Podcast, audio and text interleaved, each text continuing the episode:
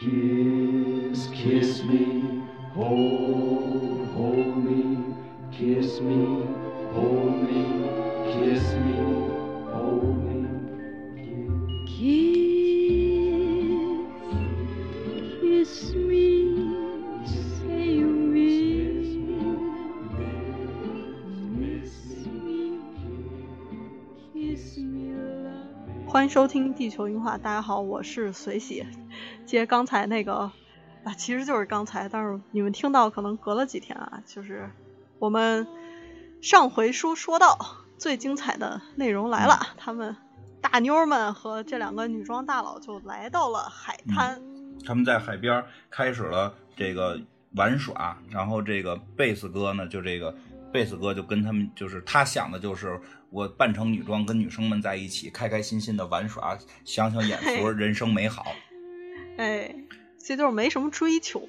你可以这么说，他不是僚机，他只是没有追求，他只是只是享受这种 普罗大众在一起的快乐，你知道吗？他不是非要跟一个人怎么样，所以他不是说他被呛了，或者朋友怎么怎么呛他的妞，他他只是说片子里边演了很多他跟梦露在一块儿的交集，毕竟是男女这个男女主嘛，这个他跟那些姑娘，实际他看那些姑娘的眼神也都挺那样的，对吧？所以他不是说光冲梦。那不是广撒网哎对对吗？对谁对行？对对对，他属于他广撒网可能都不捞，就是撒着玩儿，就是那是图个啥呢？就是自带撩人，这没办法，有些人就这样自带撩人，但是又就是男男闺蜜的性格是吗？就就愿意跟姑娘，那贾宝玉啊，对呀、呀、就是啊，就是我们这种人就我很理解他呀，就是撩着玩儿。你说跟他一个叫叫谈恋爱、结婚，想想都累，对吧？你对吧？这个 你岁数大了，要是睡觉，万一再表现不好呢，这都不好说。这，所 以所以，但是另外那位，另外那位大哥，那嘿，那是都是有想法的，有追求的。人家可是个计划图人。家是有追求的，对吧？贝斯哥就是来玩耍的，那个那真是有了一个详细的计划，对吧？他什么计划呀？就趁这他们一出去玩去，立即哎，立即开始换成了男士的衣服，对吧？戴上了这个、嗯这个男男士的衣服啊，是他偷他们那个乐团经理的。但是他们乐团他 乐团经理之前还说：“哎，我这个行李丢了，我衣服什么都在都在那个箱子里，然后找不着了。”但是我也就是他偷的。我也不明白，这个乐团经理那个身高跟他这身高也不一样，那乐团经理怎么还戴个海军帽出来呢？就是，是吧？反正甭管怎么样，他确实偷了人家了。他也有贼心呗 他也有贼心，我懂了，他也是想来这儿干点什么。啊，那可不，男人都是坏东西，我跟你说吧。哈哈哈还是我们这种，还是我们这种呆份儿你这种，就跟大家一起耍耍流氓就完事儿的最乖。我跟你讲，哎，真的，这个萨克斯大哥就穿上了这身衣服，戴着海军帽，找了个眼镜还戴上了。因为之前梦露在车上说，他在找，希望找一戴眼镜的，看着温柔，看着这个这个有学问，等等等等，对吧？这个 这个。我觉得，我突然觉得那有点像梦露自己的择偶标准，她比较喜欢这种聪明又温柔的这种男士，不是喜欢那种流量明星，因为她自己就是流量明星，所以她可能不想再找流量明星了。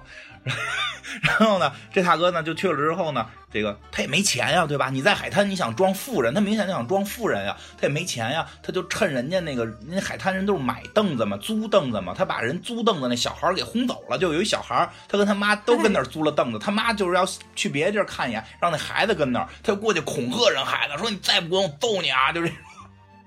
小孩都吓跑了，小孩主要特别巧妙，小孩在那挖贝壳呢，对吧？小孩对，小孩吓跑了，贝壳这小孩玩的挺好的。哎，贝壳就留那儿了，这都是细节，贝壳就留那儿了啊。这个时候，梦露跟这个这个这个贝斯哥他们这一群人啊，一群姑娘们正打球呢，打打沙滩排游完泳打沙滩排球，这球就滚过来了啊，对吧？这个时候。这个萨克斯大哥就把一个报纸挡着脸，然后这个梦露过来捡球时候看见他脸了，一看面熟啊，对，是他看这脸看看他们一天多了，就是就是他这个女同事啊，但是他联想不到，因为都戴着眼镜戴着帽子，又变成男装了，一下就想不到，他就是现在是这个，而且人家嗯，梦露的梦露的目标也很明确，人家就不打算在这个混乐团混一辈子，嗯人家不是之前就说了吗？就想傍大款，傍傍大款是人生的一个目标。，对，但是在但是你在海滩上穿着西装笔挺，并且戴着一个海军帽的，这一看就是个有钱的呀。对，而且就是你得有游艇才能戴那样的帽子。而且关键更关键一点，你这么说，我越来越觉得那乐团经理也是来骗的，就是。我而且更关键一点，傍大款是一个目标，但是在大款里边，我能傍一更年轻、帅气又懂我，又是喜欢我，就是就是我喜欢这风格的，不是更好吗？对吧？哎你看戴着眼镜，又看着报纸，温柔又有学问，对吧？然后呢，就聊起来哎，还还年年轻看着还眼熟，那就叫有眼缘儿，对吧？这个。看着眼熟叫有眼缘儿啊，这哎，我是不是在哪儿见过？你说你不可能见过我啊，也可能吧，你可能在杂志的封面见过我吧，就是我，对吧？先把赶紧把自己这个调给定起来了，然后就俩人就聊起来了，一就这个大哥又开始胡说八道了，就指着说，你看那船就是我的，对吧？他说那你在这儿干嘛呢？挖贝壳儿，说哎你怎么还？挖贝壳干小孩干的事儿，因为他正好旁边有一个那个贝壳桶嘛，他拿起来了。他说：“我挖贝壳呢。”他说：“啊，为什么？哦，这太能编了。”就说这是我们家一传统，因为我爷爷就挖贝壳，所以后来我们家这个公司的品牌就以贝壳做的是这个 logo，就就把人 壳牌石油，你 真是计划通啊！壳牌一般人啊，一般人想不到。壳牌石油，梦如我知道，我知道你。这都联系起来了啊！看着眼熟，你应该是在杂志或者报纸上见过我。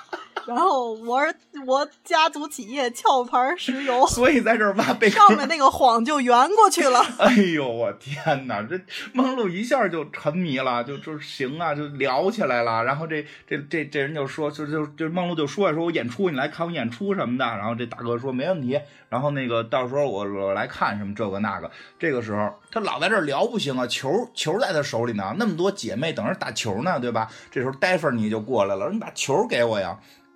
戴芬你不傻呀，大夫你一眼就认出来了，哟，这不是约瑟芬吗？他没好意思说，这就是朋友，我我知道你干嘛呢，但是我就不戳穿你，你明白吗？这你你你，什么戳穿的，他俩都得露馅儿。嗯不不不不，我就不戳穿你，不是你没明白，就是这种朋友关系很微妙，就是。既得黑你，就是既得既得祸害你，又又又不能太祸害你，很微妙的一种情绪，知道吗？就是他们讲怎么着，就是我不这样，我不这样，就是他们就是这样，就是几个男生攒个群，群里边一年讨论话题就是谁是谁爸爸，就是，你懂你懂这种感觉吗？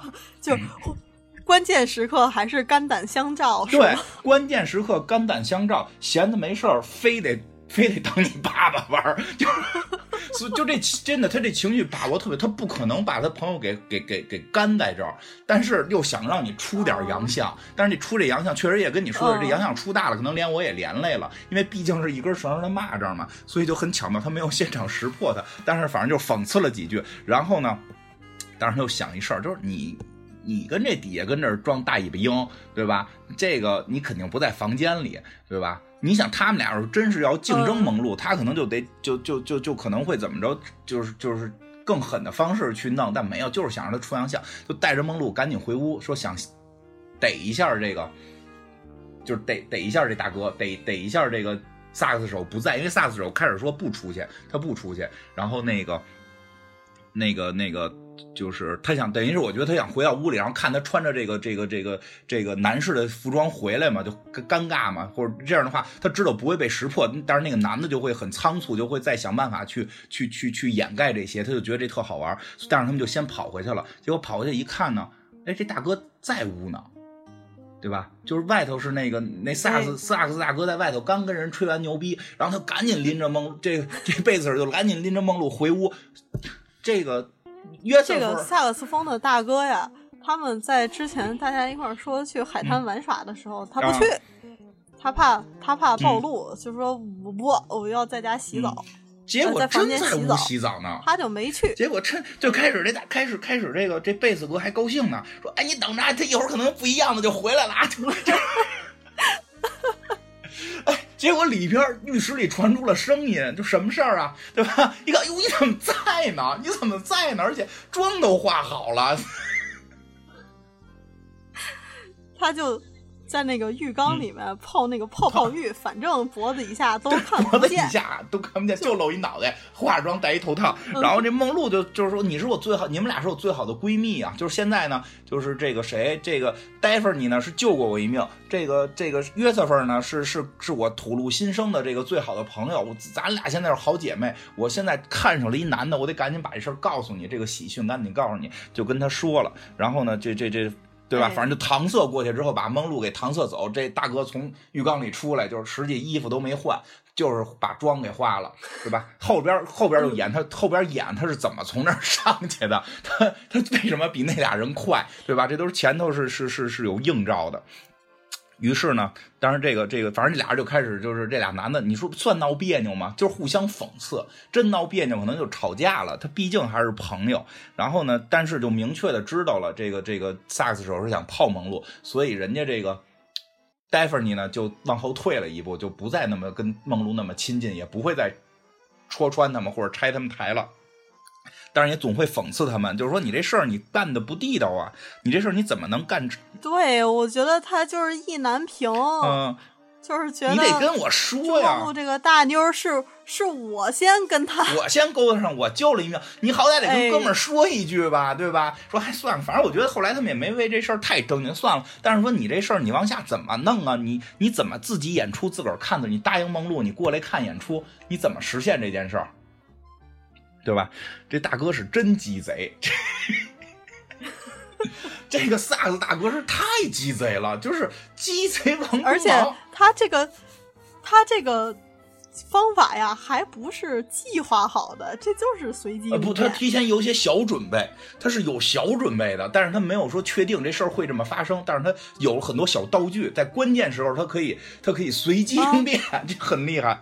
就见机行事啊。哎，对他反正写了个纸条，咱们可以提前说啊，他写了个纸条，上面就是我我爱你，我我我去那个那个不没说我爱你，就是我在哪儿哪儿哪儿等你，说这个咱们一块儿去去这个这个这个叫怎么着来的，就是接你什么的。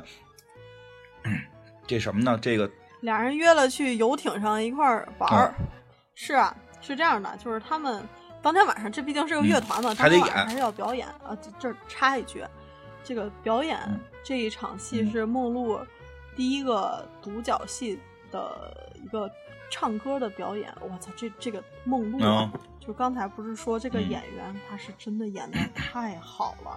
嗯你看梦露的那场，她她独唱的这个戏，其实是一个很平庸的镜头，它就是一个中景，然后啊，对着梦露拍。对啊，但是梦露演的有一种不脱衣服的脱衣舞女郎的感觉，你是你不觉得吗？你是夸人呢，是那什么呀？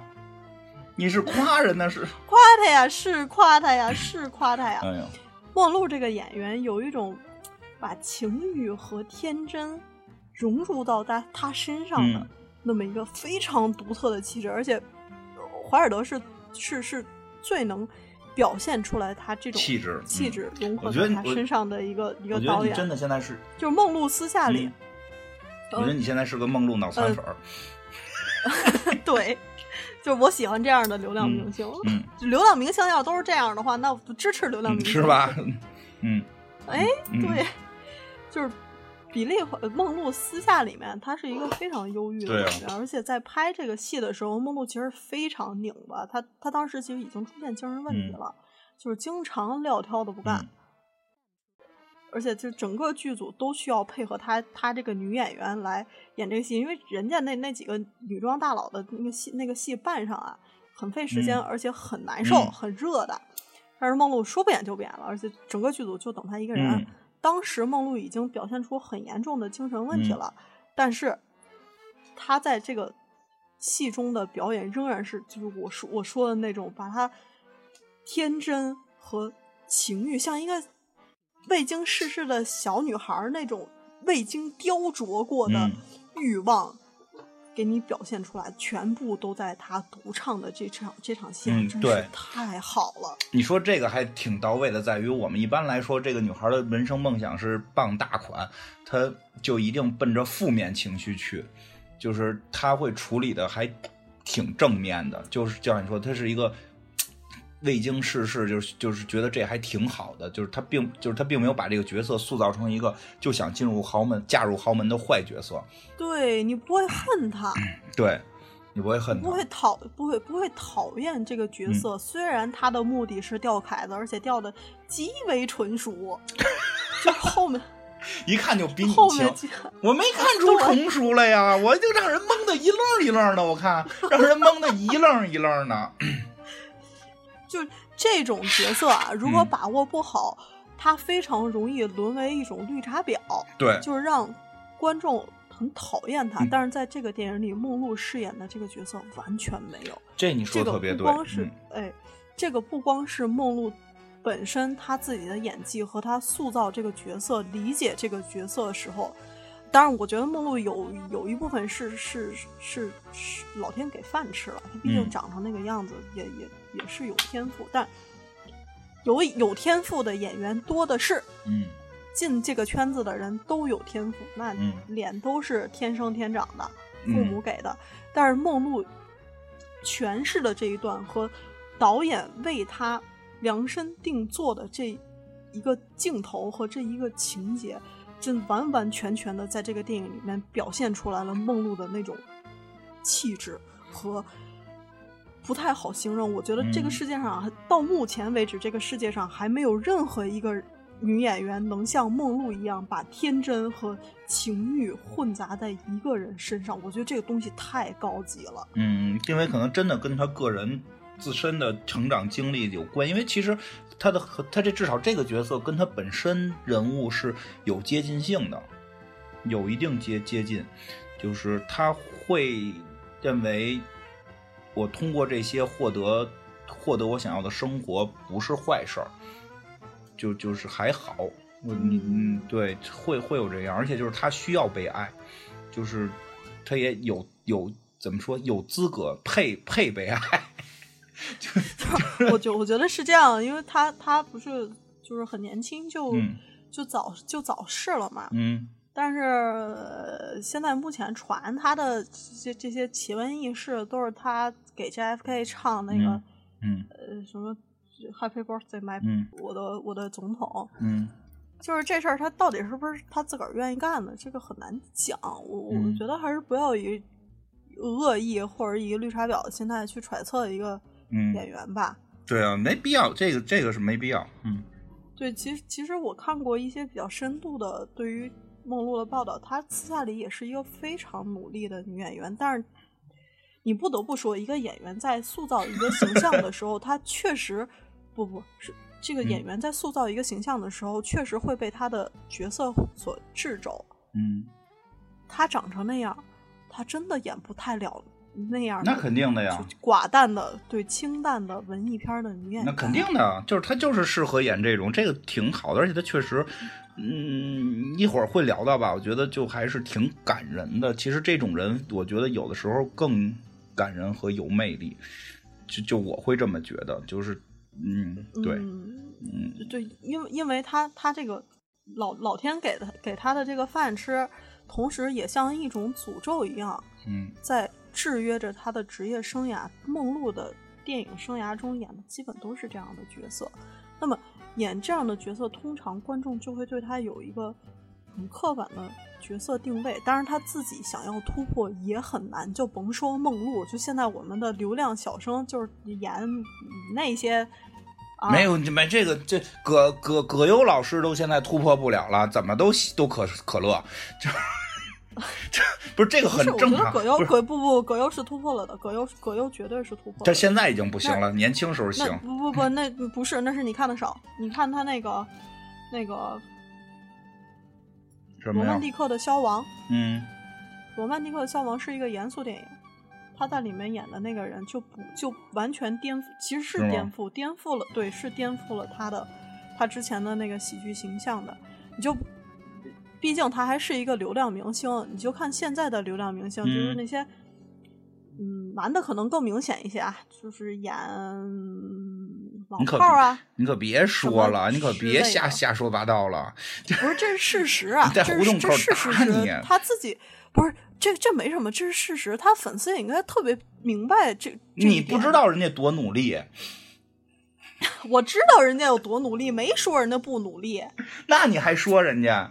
那你真努力，你就不能说我人家不好说 这是一这，你这早晚把你那节目别做了。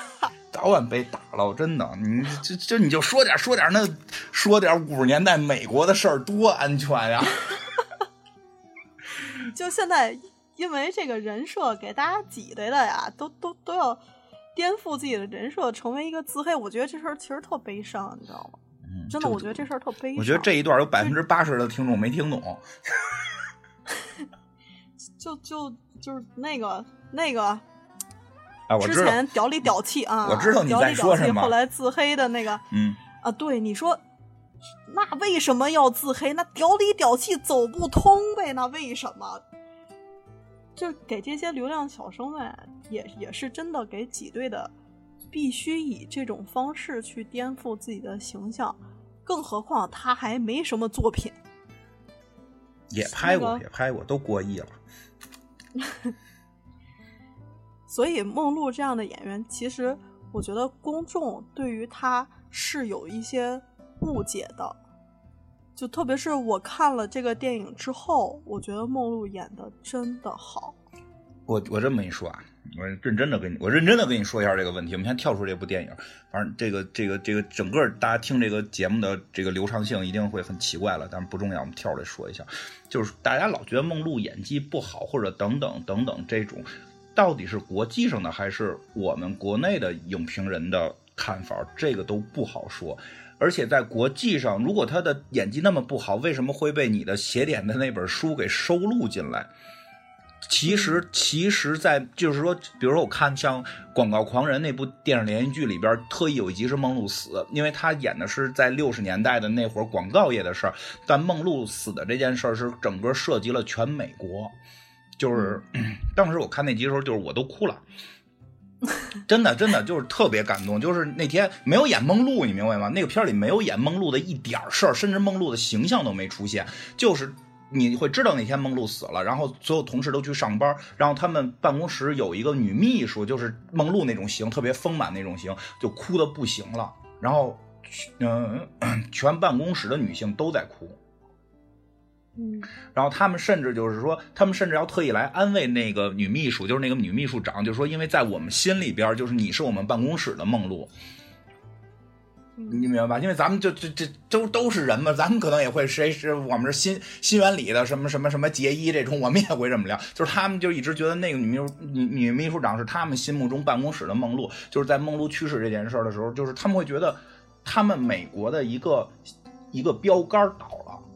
文化符号。不不是，就我们外国看叫文化符号，他们本国看是他们的标杆，是他们在当时他们认为女性最伟大的女性是梦露。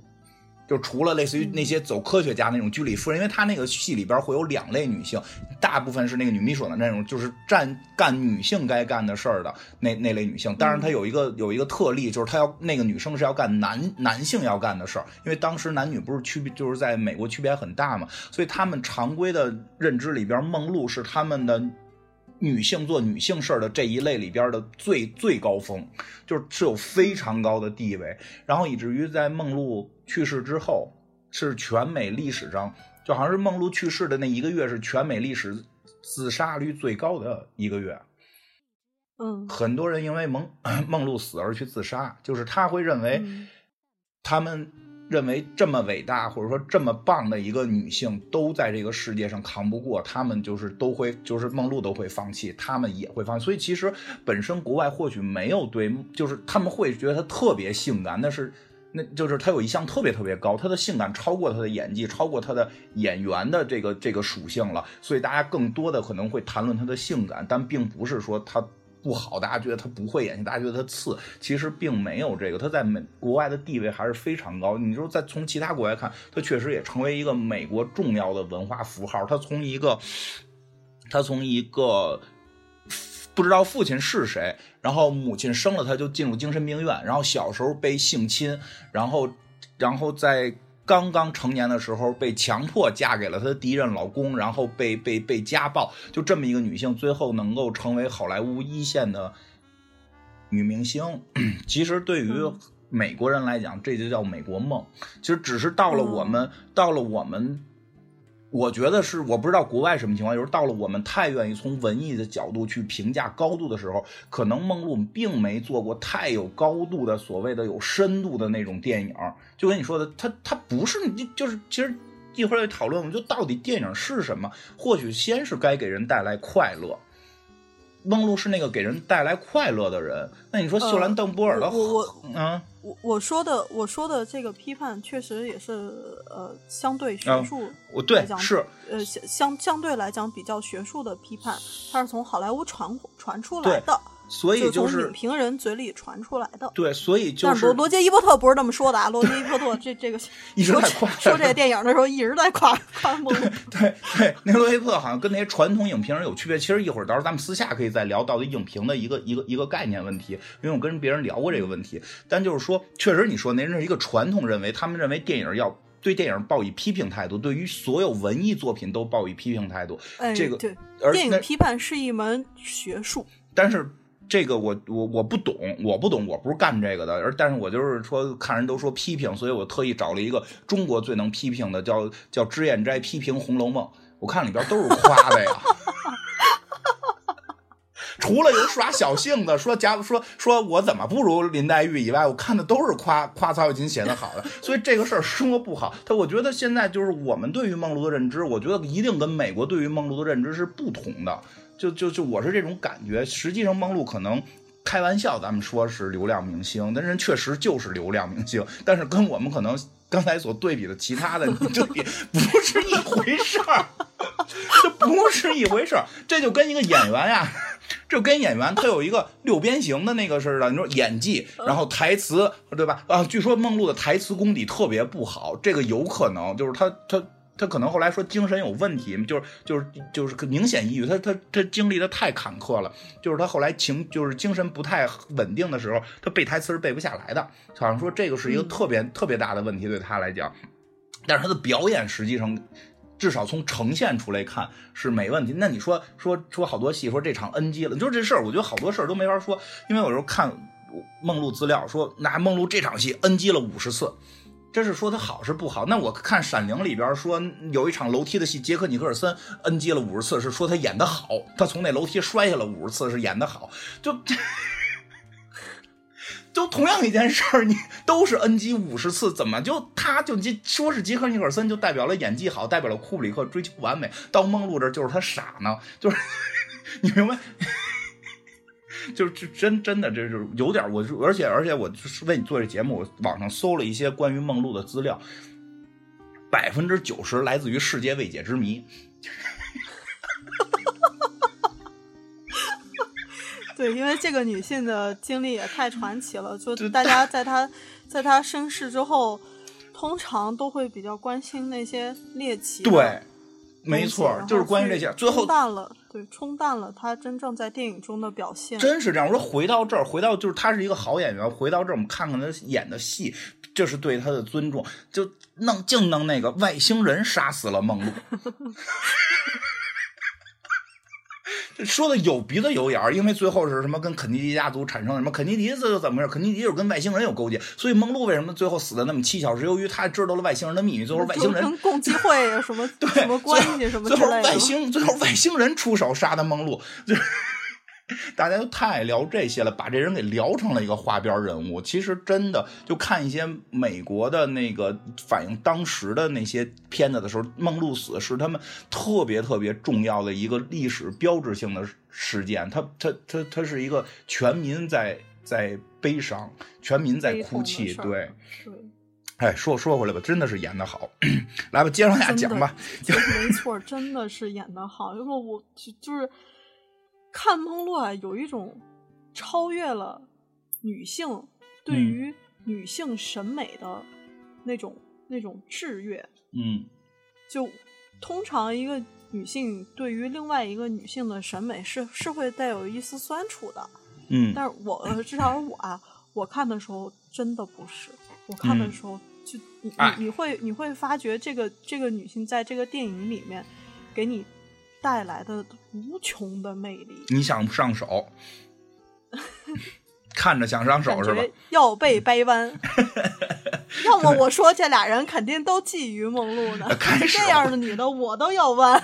开始是会了，但是人家人家哥们儿还是讲义气的嘛。对啊，就是他们在演出之前，赶紧说回来吧。这个这哥俩呢，这哥俩实际上是是是怎么回事啊？是这个他们在演出之前接了个电话，对吧？富二代，真真富二代大爷打来的，想约这个戴芙妮。哎哎，约戴芙妮真富二代也真看演出去了，而且而且富二代通常不能干看演出。对，这不是人主要真真有游艇，人真有游艇，你知道吗？哎，那是真游艇，对吧？然后这个这个这个萨克斯手这大哥就说的，你今天就跟这个贝斯手说，你帮兄弟这回，你得帮兄弟这回，这个我这爱上他了，对吧？这个怎么说没说爱记不清，反正那表达意思啊，我已经爱上这妞了，这不是咱们平时出去随便呲一个的事儿了，这个我动心了，对吧？那这这那我就得帮兄弟了，这立即这情绪就变了，后头就不再是给他捣乱看他出洋相了，可以帮，但是就会一直抱怨，这就是嘴上我得是你爸爸，你明白吧？就是我帮你，但你得管我叫爸爸，对吧？就这么个逻辑，就是的。这老头儿不是约你吗？哎，你能不能赴约？然后你赴约，你说这个事儿发生是这样的，嗯就是你怎么怎么把这个姑娘约出去，这个特别巧妙，嗯把这个讲一下。嗯真富二代呀、就捧戏子，你不能就光光人去看场演出嗯买个票就完了。对啊，那捧戏子得包着手绢往台上扔金镯子。返场献花篮儿，哎，这富二代呢，买了一个特别好看的，那是个什么白玫瑰吧，还是大花篮儿花很好呃很好看，是一大花篮儿，就当场就献到台上去了。嗯，但是他没写，没写是谁送的？写写了写了，他给拿走了，给摘了吧？我记得是有写吧？没写，就是让那个呃跑跑跑，呃就是服务员跑堂的小二，你叫小二跑堂的，就是跑堂的，就跟说了一声，这嗯是谁？这是那富二代给你的。哦，他给的是那个约瑟夫的，给给给的是这个贝斯手的，啊，戴芙啊，你的，戴芙妮嗯给的是贝斯手的。然后啊，这个花篮上没有名片，嗯然后他们就不知道从哪儿掏了张纸，上面写写的是那个装成富二代的嗯萨克斯手嗯献给满莲梦露的。嗯然后这个时候，梦露拿到纸片之后，意乱情迷。这个啊，他以为那个人真有钱呢，而且真有游艇，就约他约会了。是这样，是这样。这开始是梦露，就是一直在看，一边看往台下看，还一边跟这个萨斯手说呢，就是说，因为这是她好闺蜜了，说没来呀，对吧？人没来，说来看我演出，人没来呀，对吧？而且他有，就是你刚才说他独角那那场戏，他他他他有往下看扫，然后有表情略带失望，但还要继续演下去的这些状态，他都都在脸上表现出来了。就是他看底下了，底下他看的这人没没来，他想让来看他演出的人没来，很失望，但还要演完，对吧？最后演完的时候。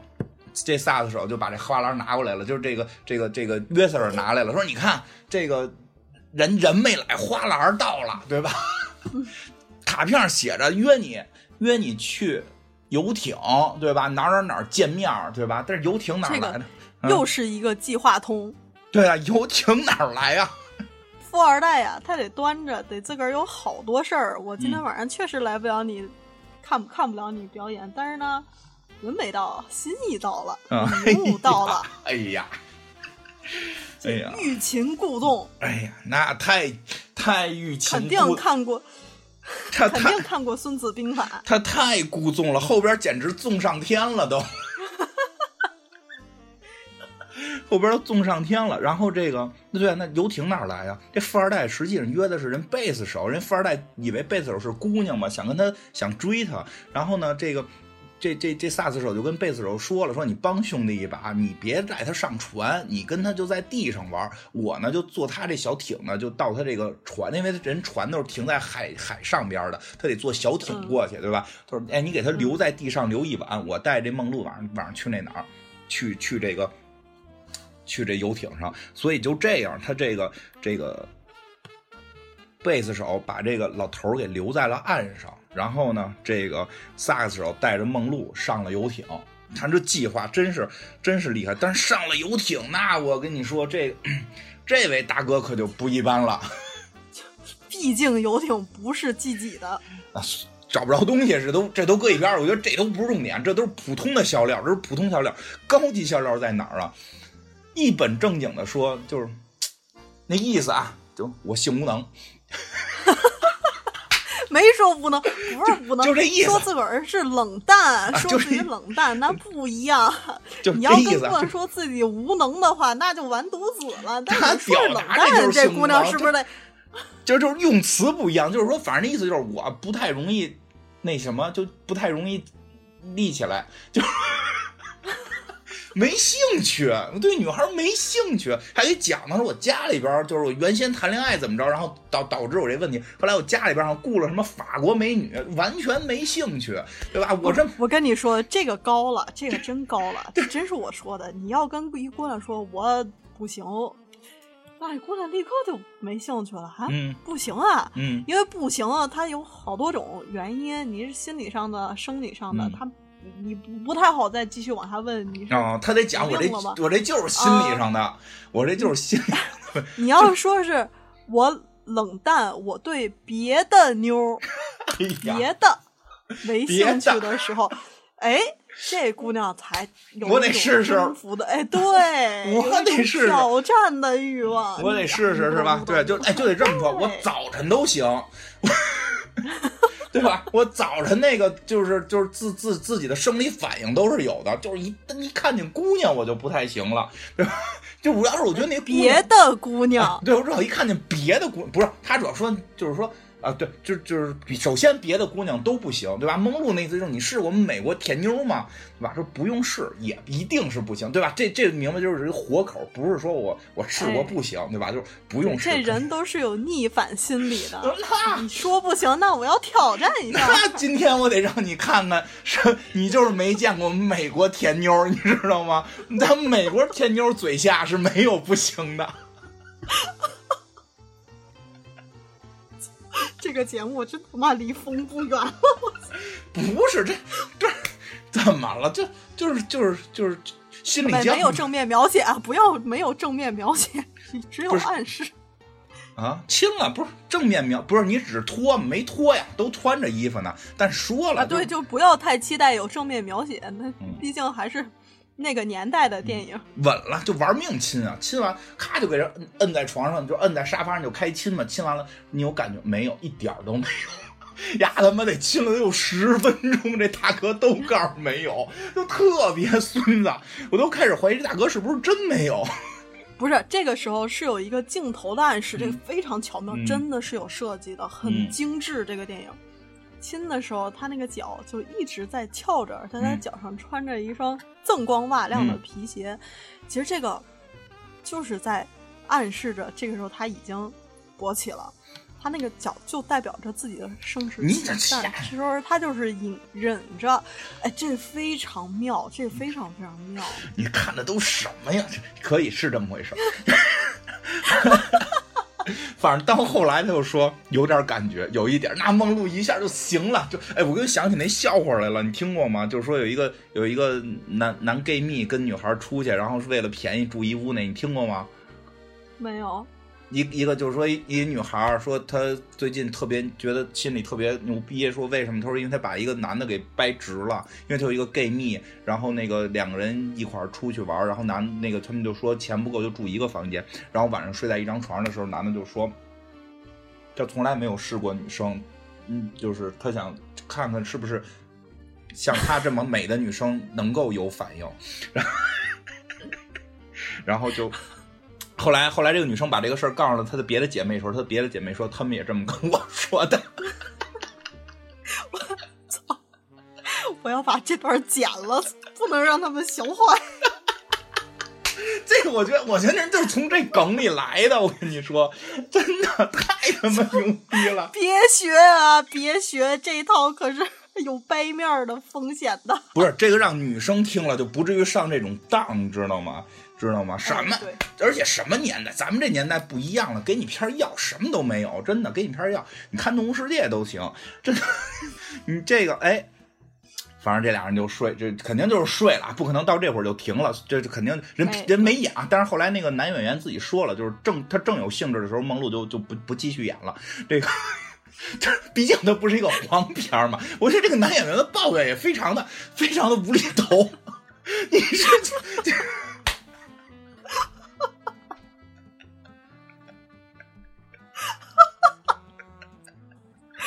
要把人想的这么坏呀！是专业的，我操！也还好吧？你看，有没有好人？我《玛丽狂》里边那个最后片花是摸什么卡梅隆胸嘛，不喊咔就是赢啊！我自由先发挥起来。那导演肯定喊开呀。导演是导导演导演是是叫什么法拉雷兄弟，他们肯定是看到这种情况下不喊咔的人。你以为是谁呢？对吧？拍电影《四十三》和《绿皮书》的居然是一拨人，你难以想象。真的，真的，我跟你讲，这好多事儿特别逗。我看完《绿皮书》，我再看一遍《四十三》，我觉得太厉害了。那个片子《四十三》现在我心目中已经是神作了。我跟你讲，回头再单独跟你说。真的，接着说这，这哎，这俩人就就这一宿就就这样了，哎，开心起来了。你再说岸上这位大哥，岸上这大哥 太可爱了，哎，为兄弟真的两肋插刀啊，这陪这大爷跳，但我现在觉得是真朋友。真朋友，就必我跟你讲，出生入死，而且就是这种朋友关系特别巧妙。这种朋友搭档，你知道吗？有点别扭，必须得把别扭扛过去。你扛不过这，我就说是僚机嘛。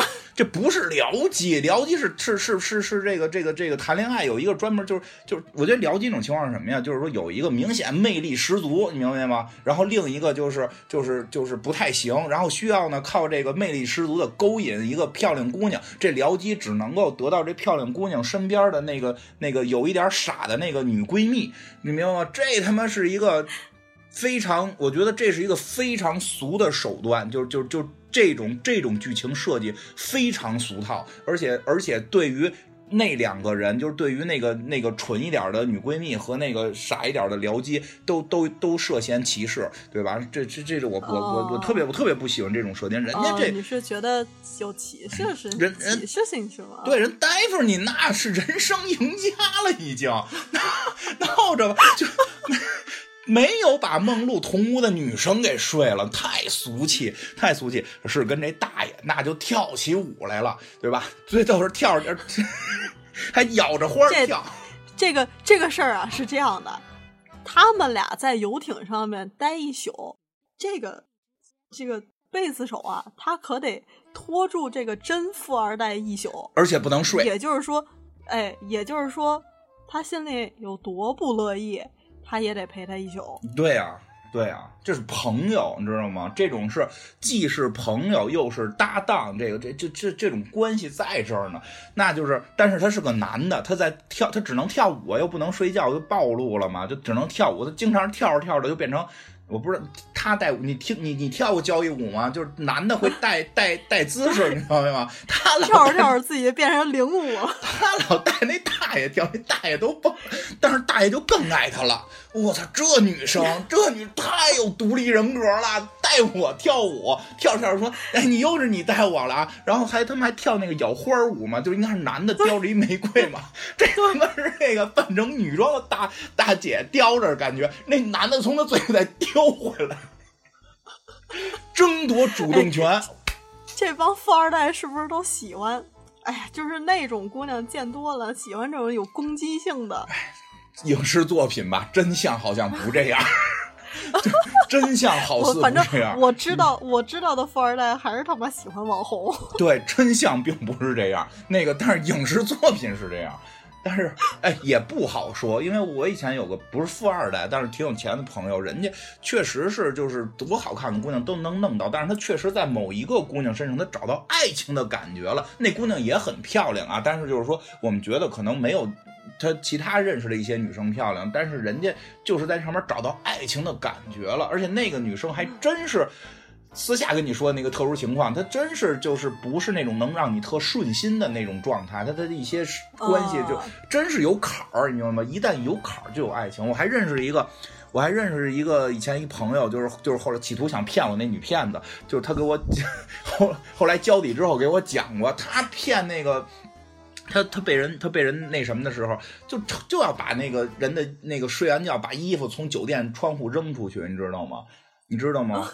这样的话才有感觉。我操，为了爱情，然后得得他妈绞尽脑汁想办法弄衣服出去。我可能外头还有一个一千万的会要等，啊，少了吧，一个亿的会要哎，开这。这这是不是这是不是那种在在车里、在电影院、在在旷野无人的？那是另一个，那是另一个，那个是那你说那个是追求快感方面的刺激，我说这是追求情感方面，他有一个情感方面追求，他觉得这特别爱情，哦他就觉得特别，这就跟早恋似的，早恋千万别管，只要不管，而且我就老处理早恋就让他们换座位，你让他你你别你你你你给他弄一特帅小伙换他身边去，就就过两天他们就分了，就跟那个了，就 你越逮他越觉得这是爱情，因为你所受到的绝大部分啊，爱情故事。就是逆反。对，而且真的跟教育有关。我们收到我们，你你能想到，你现在举例爱情故事，你你数数一个出数数一国外的，数一国内的，不就是罗罗密欧朱丽叶、梁山伯祝英台，全是全是管呀、全是不成啊，全是得死啊，就对对对，他有对吧？他有这个感觉在，对吧？所以这这个富二代也是这样，就这这大姐我弄不过，可能以前那个都是我领我，我叼着花，然后立即就就跟我睡觉，这他妈领我一晚上我，就，而且再有一个，再有一个不好说是不是啊？他一直不是说就是就是就是反正怎么讲，就是他妈一直管着他嘛。这个这个富二代大哥之前他妈管他离婚哎什么的，对吧？他对对，这个这个剧本这个剧本非常精巧的，对他有细节，设计的，有设有设计的一点又体现出来，就是这个东西不是刻意告诉你的，这这个玩意儿啊，就是从情呃对白嗯从情节透露给你的。嗯，对，他说了这句话，你就知道这个人的家庭是什么。这这玩意儿不是摆桌子，这还不是摆桌子，嗯，这就是两个人自然的对话。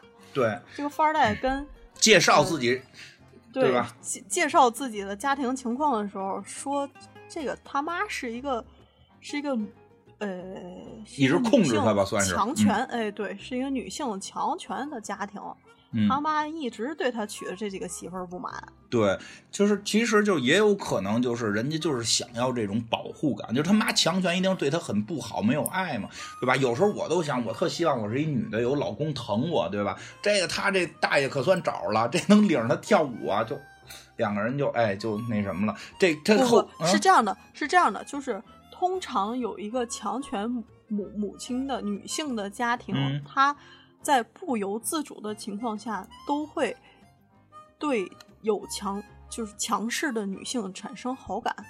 不一定非常呃不是这真的这是一个非常自然的规律，甚至我现实中也是见过这样的见过这样的人了。就以以我的这个逻辑来判断，就嗯为什么他非常精巧，就是他在言语之间透露着他母亲是一个强权角色，嗯然后这个富二代对于他的设计又是一个就是什么什么鸡毛事儿都没干过，一直躺着花家里的钱嗯的这么一个人，所以他迷恋他母亲这样强权的。我跟你讲啊，我是觉得啊，这个前后的前后现实是你说的这样，其中逻辑不一定。这个你明白吗？就是你说这个，就是比如家里强权的人是不一定是母亲，没准是父亲什么的，会导致这个孩子可能也希望有一个强权的对象。其实逻辑并不是喜欢他母亲，这个这个我觉得是另外的一种，也也有其他可能性。他因为强权人士可能会附带的就是就是就是关照会少，他需要一个更就是。这个男性他会不希望照顾别人，希望别人照顾他，因为其实他并他只是得到了他母亲的钱，并没有得到他母亲的照顾。你你你你你你你能懂吗？反正这个不重要了，但是确实嗯是他说他母亲这件事儿是跟他后来能喜欢这大姐是有关系的，这这个是明确的，这个这个是是是有明确对应的，。就是我、嗯我我们说的这我们说的这一切都是比较外延的东西，因为这个这个人物他呃人物小传就是没有写的那么那么那么的详细。够详细，连他妈的他妈怎么着都写了。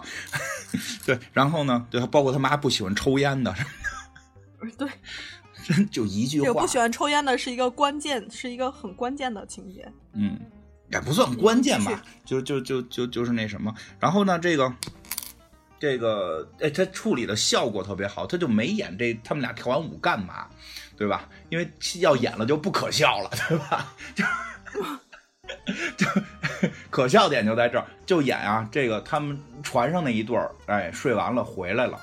回来之后把梦露给送到了这个这个什么这个这个酒店，对吧？还说了一些这个调侃的话，啊说什么就是好像是说能给他吻起来就给十万块钱吧，好像是说。然后后来说一晚一晚上给吻了多少钱这种啊，反正哎呀太太恶俗了，哎呦听不了听不了，太恶俗了太恶俗了。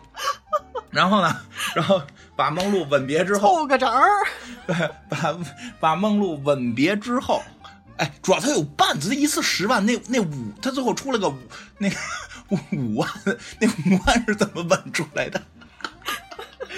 敢想，都不敢想，就然后，然后就把梦露，但是他们俩一个酒店，还是住对门啊，对吧？但是他不能够跟梦露一块儿回去，梦露就坐电梯回去了，对吧？而且他估计可能也。他也得赶紧回，因为梦露回去可能弄不好就得找他，他住对门嘛。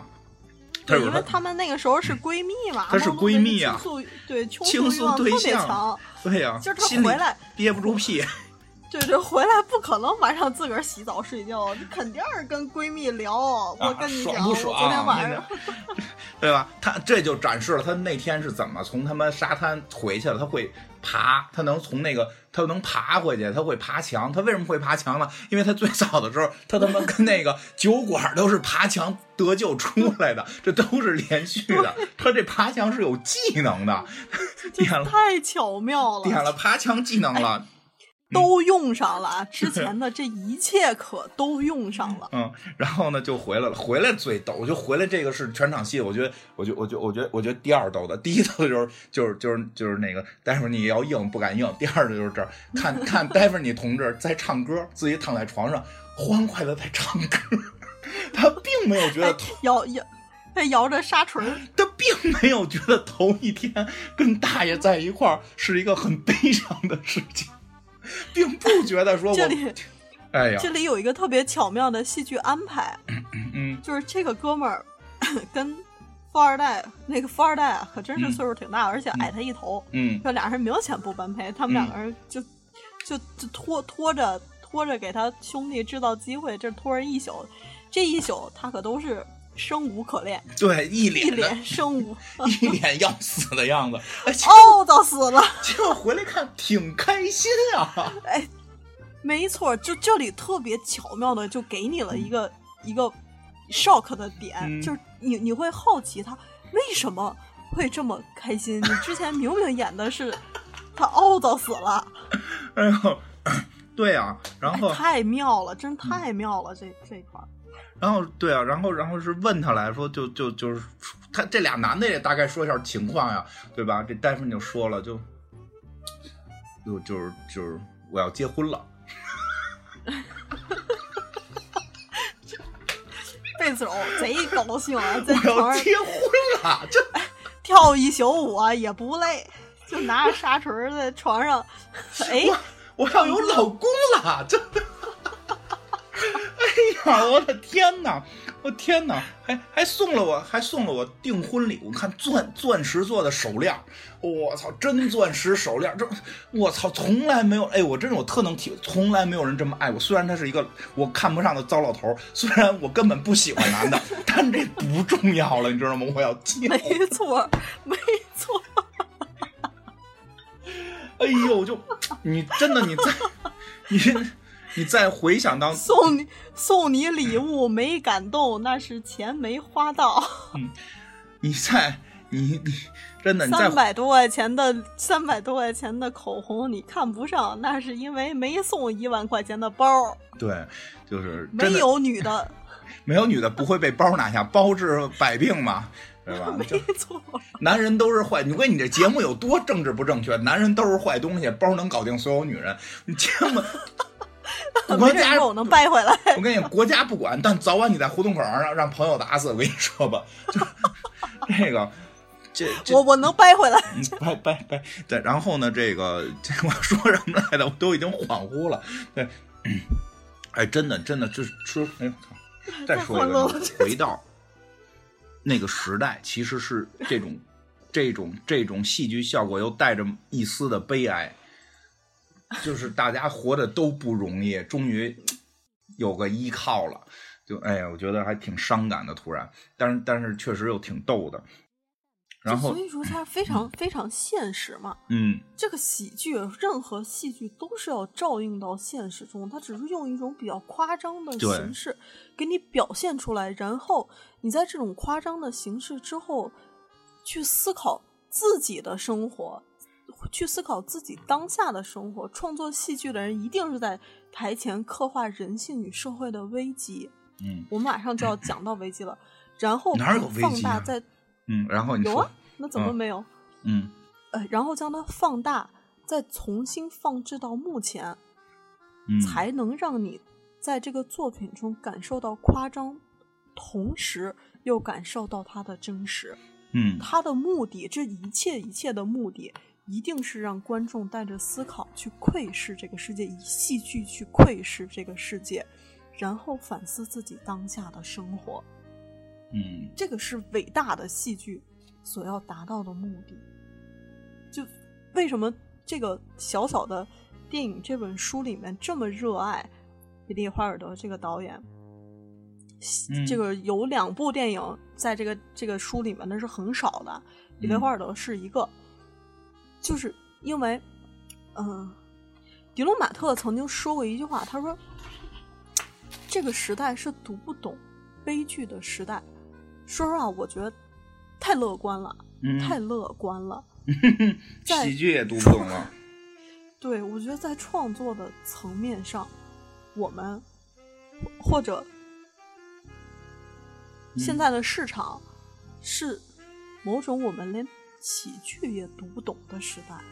嗯，是啊，这样隽永，就刚才还是刚才我们讨论的那个话题，真正伟大和隽永的喜剧是会让你有这样的思考的，是会让你在笑完了之后悲从中来。嗯，唉，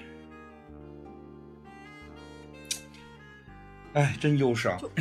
然后反正我们 来，你再说点儿对我我们我们看这个电我们看这个电影的时候，你完全可以体会这几个人为什么会，到底为什么会因此而产生的这些滑稽的效果。那你追归根结底，是因为这些无奈和悲伤，嗯，你看这个才是真正伟大和隽永的戏剧。喜剧片让你快做哭了，挺好。我们的宗旨就是喜剧片儿做哭，然后那个恐怖片儿做乐，然后，然后当然了，当然了，他们后来也就有一个严肃问题，就是你结婚的话就会被识破嘛，对吧？后来就在想说，要不然捞他一笔吧，捞他捞他一笔钱。但是但是我觉得这会儿戴夫你已经有点觉得捞人老头儿钱不合适了，就心里边还是有人家的。我觉得就是也也对，我觉得那会儿他就是被掰弯了，没弯，你明白吗？弯他没弯。那就是但都将是心比心。对，将心比心都是人。你有钱，你有你的悲哀，你妈管着你，你也活没活痛快，对吧？哎我我我没钱，我他妈那个还被黑社会追杀，我在这只能扮娘们儿，哎，只能扮女人，就是。我有我的悲哀，但咱们都是悲哀的人。但是从中的这个这个这个，我能从你那儿捞一笔，我能快乐一点。但是呢，你就会变得更伤心，因为我骗了你。他心里可能有些不忍，但是没有那么明确啊。就是这，当然这种感觉是这样。所以他们待会儿还是决定，要不然去找人说一下去这事儿。但是这个时候就啊，对了，这这在这在这会儿的时候，梦露就回来了嘛。梦露就回来了，回来就得赶紧来这儿分享。我觉得这种女人。你们女人都这样吗？你谈恋爱了，找一富二代，你非跟人这儿嘚瑟什么呀？你说 你分跟人这儿嘚瑟什么？跑过来就跟这个约约瑟芬要嘚瑟，呃啊，对吧？是这样，我必须给给姑娘们解释一句啊，就是现在不是有一句话叫“防火防盗防闺蜜”吗？啊，我不太理解，真的。呃，对，其实我也不理解，就是，有一点不好意思说，就是嗯。我曾经有一个前男友也说过类似的话，说是你不要把我介绍给你的闺蜜，我当时心里 就，哼，我有闺蜜。你以为你是谁？嗯。就是，嗯，在我自己身上发生过的，嗯。就嗯，呃，特别严肃的说啊，我觉得朋友，嗯，闺蜜，你首先不是拿她当一个有性别的人，是拿他当成你的朋友和你可以朝夕相处、你信任的人。嗯，这个信任的人，你一定相信他不会干这些事儿。哪些事儿啊？就是比如说撬我闺蜜的男朋友，啊，当然这个可能需要一个识别的过程，嗯可我们通常都难以去识别一个人跟你相处到底抱一一个什么样的目的。嗯不要把人想的那么坏。嗯那跟朋友分享我的经历，这个也是我乐于去做的一件事儿。但是你但我经过这么多年的识别，事实上身边也确实不剩什么朋友。嗯，当然这事儿是这样啊，就是有人说。男的之间这种事儿其实也有，只是表达方式不一样。我以前有个朋友，她老公，她她老公就是，我觉得特别逗，这事儿都开始瞎讲着玩了。这个她她老公老叫朋友来他们家打牌，然后她呢得上班，她不希望这些人老他妈打牌到深夜，就跟她老公说说的就是你觉得朋友重要还是还是这个媳妇儿重要？你怎么不让我好好休息？然后她老公就说：“我操，这都他妈是兄弟，你知道吗？这兄弟朋友最好的朋友，从小一块玩到大。”然后 然后那闺蜜就说：“她说的你那俩朋友，其中一个把另一个媳妇儿睡了，你知道吗？”她说：“我知道啊。”她说。这是兄弟吗？而且你没告诉人家，你觉得你是兄弟吗？就是我他妈不理解你们这兄弟是怎么论的。就是这种情况不是没有，就是这跟男女没关系，可能就是就是就是就是就是由由由于性格的差异，他表达方式不同，都就是你说这种呛闺蜜、男朋友这种事儿，经常经这男的这边也有，经常有，而且就是，但是我不明白的是什么呀？就是。好了就好了，就别显摆，别显摆。你这个 不不不，我跟你说，这不是显摆，这个真的不是显摆。那是啥呀？这个我特别认真的说啊，这个事儿是人有一种非常强烈的倾诉的欲望。就是我我非常开心的时候，你你想象一下，你他妈的深夜给我打电话，是不嗯是也要、也是有非常强烈的倾诉的欲望？人真的会是啊，但是所以找异性，你找同性不就是气人吗？你找同性，那我们这你找同性，我觉得就是气人。对，那不就是我说的那个？我首先不当你是，我首先得跟你说得着啊！我跟你是一普通朋友，我跟你说着这些嘛。但就是我愿意，我愿意跟你说这些的时候，无论你是男女，首先我愿意跟你分享我的快乐和悲伤。嗯，我知道，我觉得这个是朋友很。对，但是但是你这但是这个是朋友很基本的一条。但是你真的真的会忽略人本身他会有嫉妒心理，同性好多你知道好多朋友都是没有异都没有同性朋友，都是异性朋友，都是说一个问题，就是你跟同性朋友好多话没法说，因为是这么回事儿，就是你说了之后会引起嫉妒。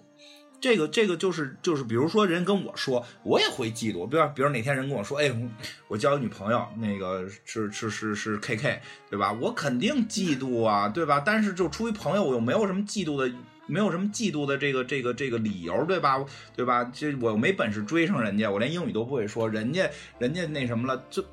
但是呢，这个嫉妒心会有，就是可能我们出于表面，我们不会去干坏事儿。你你你不能，可可是你不能要求人家连嫉妒心都没有，你这个你不是这个太苛刻了。不是苛刻，就所以别说嘛，别说嘛，你或者你找个机会说。我觉得梦露这行为特讨厌，就在于刚睡完就跑过来跟人说，对吧？就这当他天真吧，当他天真吧。这个这个，反正跑了就跟人家说说的，哎呦，我终于钓上一富二代，特别好，就跟我想的一模一样，嗯对吧？然后马上介绍，就跟这个跟约瑟夫叔叔说呀，这我讲人家约瑟芬说，戴夫你也弄一富二代呀，人家订婚了也也要结婚了，对吧？对吧？然后一下，哎呦，这确实是好朋友，他们不是有恶意说，哟，那约瑟夫就你没有啊，对吧？对吧我我，你还不是找补了一句吗？我也帮你找一个。对吧？最逗的是，从他妈这个戏一开始，就有一个有一个这个小孩儿吧，就是就是就是就是这个酒店的门童，一直一直垂涎于一直垂涎于约瑟夫。这会儿门童进来了，哦，我呀，你有我呀，对吧？哎，特别好，就到这儿。哎，我真的，我觉得这戏好多点特别好，就是因为它是喜剧，它会有这种到这种尴尬闹剧的情况，它就停了。他没演后边这尴尬怎么再处理，你就就就能怎么处理呀、骂两句就就没意思了，就他都是啪就停了，就就就跟那在火车上那场闹剧，摸胸袭胸闹剧，然后又又他妈拉了拉了这个这个紧急刹车，那一定是下来又他妈的这个。这个列车长又过来叫他们，这这些全部都没有，就直接第二天了。这也一样，就到了这个最尴尬的时候，西是停了收放，啊，一下就停了。需要导演特别强的掌控力，哎知道没错给了什么东西，而且不能再给了，再给就多了。对，这特别高，这点我觉得是特别高级。这就这非常这就跟以前级真的是跟就做就跟我以前做节目，有个那个人家就是从事这个专业这个说话方面的那个，跟我们也聊过，他就说我们当初节目有些有些问题的时候，就是说，比如我们说一件事儿，有我们两个人对话说出一个话题，然后第三个人开始接梗的时候，第四个人再接就特别傻。就是你要收住了，你不要把这个话接的所有人都听明白，没就就要卡卡住了，对吧？就对啊，就是就我们他给我们举那例子我，嗯，我也一直在学习这个东西，金花一直在抱怨我给的太多了，就这回挺好，我觉得这回挺好，没没没没，就是特别好，没有你已经阻止我两次说，特别特别好，这回再说就快就得出事儿了，就得胡同口儿，跟你胡同口儿那些粉丝们就得打你了，就就 我不敢，我真的不敢，我要不我不敢说呢。是哎，真的，他这掌控力太强，你就觉得到你你反而觉得该到最最尴尬就最有笑点的地方，他到这儿就停了，就就一下就停住了。反就全给你说了，反而没意思。对他，你再全给你说了，就是膈应你。你再往下演，可能你反而都觉得前头那个笑你都笑亏了，就 真的他倒是停住，所以他镜头就就直接就跳到，哎，黑社会大哥们出现了，对这个东西还是一脉相承于刘别、刘别谦的笔触。嗯刘别谦的笔触，这个这个说法是后人赋予他的。在刘别谦的采访中，他自己坚决不承认这个东西。嗯他自己说啊，这个，哎，就算是有这个东西，也是我自然的表现。如果你非要给它定义成一个什么，那我自己就抓不住了。哎，你说的特别对，我觉得他说的更高级，这就是佛法，如来如去如来，若去若来，可去可来。你但是你你这就就如来，你知道吗？实际如来的翻译应该叫如来如去，这这就叫如来，嗯如来如来如去，若来若去。你要是现在给我弄出一个规章制度来，就是说，哎，你这个就得这就得就得，比如说我做节目，你就得在这儿的时候加这句，你要不然你就出问题了。你到那儿想这句我加不加，该不该加呀？那种东西，那种东西叫行活，对，那种东西好无聊一。下你就性质就变了，一下性质就变了，所以就就是，哎，你就是他说那特别高，就是一个表达，他确实会有他最后形成，就是外人来看他所形成的流派技法跟方式。但这种流派技法方式，他自己并不会去遵循，全部都是真实的表达。所以你可能甚至在未来看他的很多作品里的时候，哎呦，这块儿他怎么没按他这个模式去走啊？对吧？他不，他不是一个 我我我们通常称这种东西叫质感。哎呀，你们说太高级了，听不懂什么。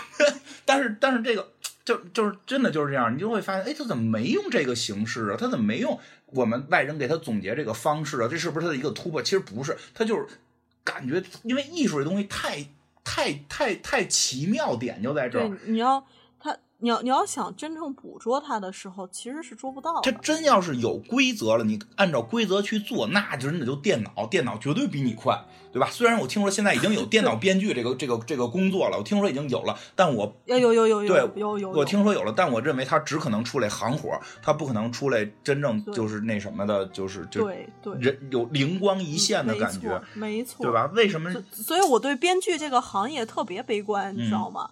编剧这个行业呀，要么你是个天才，你就是就是那个，哎，那哥们儿叫啥来了？哎，你这么说，哦，行。我跟你讲，要么嗯你是一个天才，嗯要么你就是一个写行活的。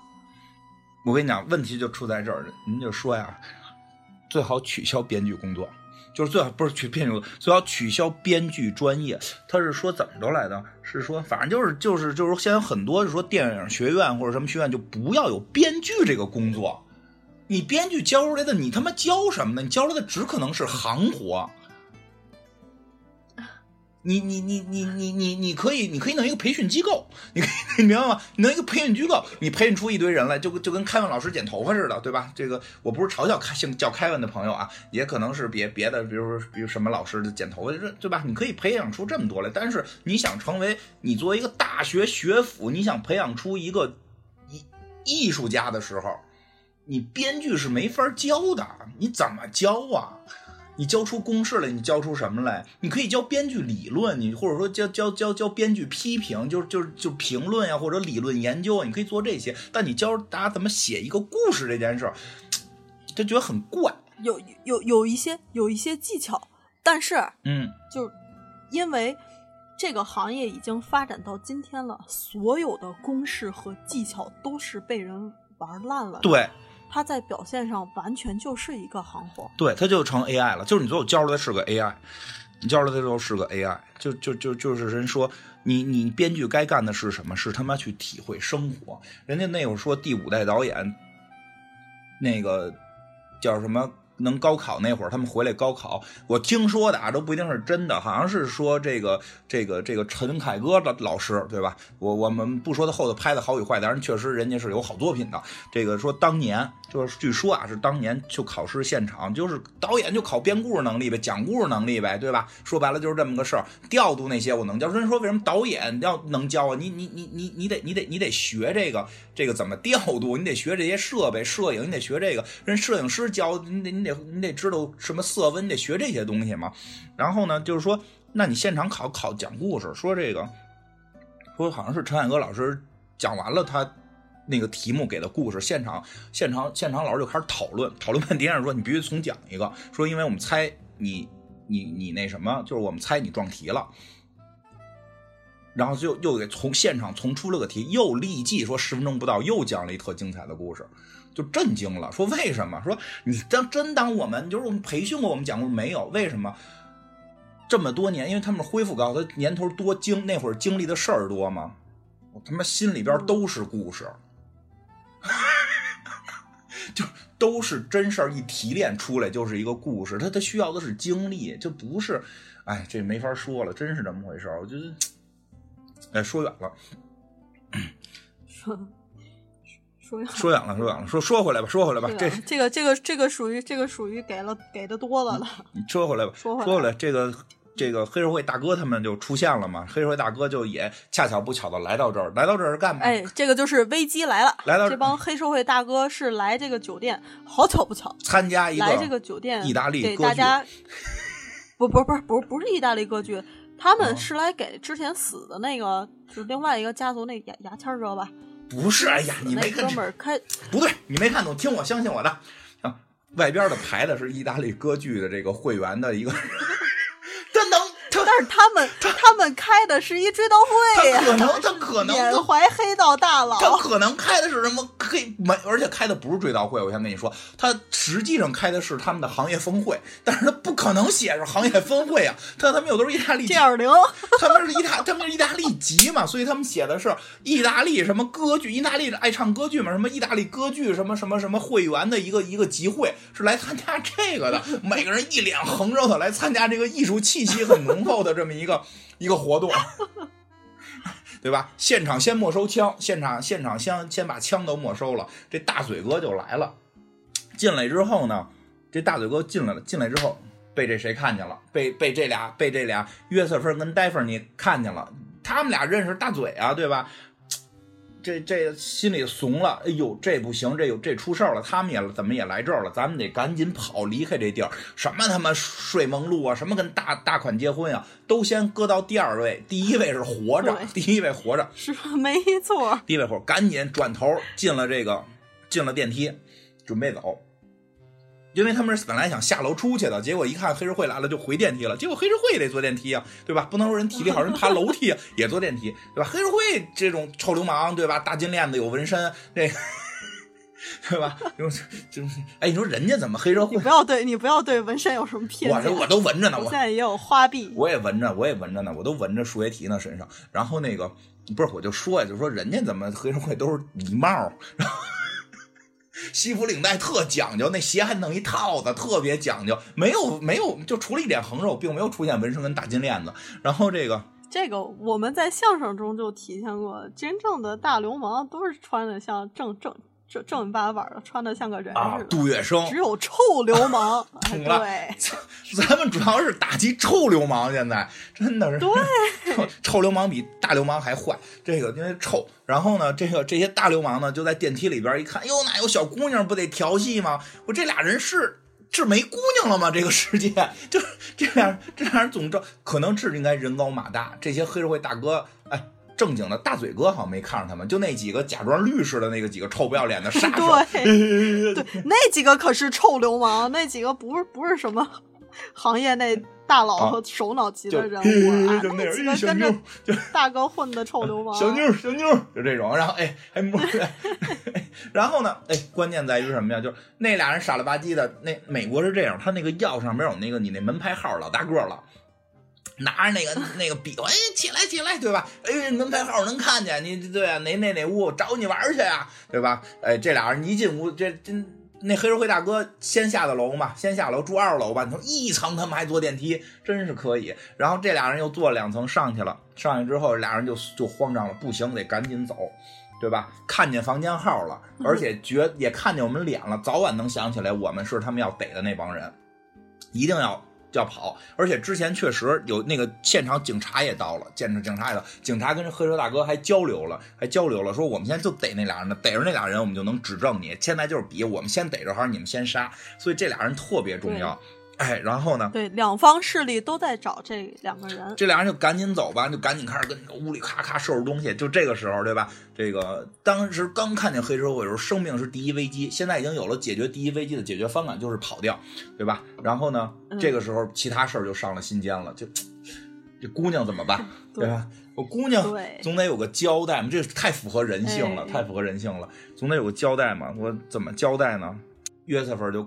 就看上了戴芙妮的那个手链，戴芙妮去厕所了，看先先打电话，这个打电话的行为十分渣男了，就是打电话分手这事儿。人没分手，人说有事儿，人家要说了，我实在爱你，但是没办法，我现在要去南美去。那也不能这样。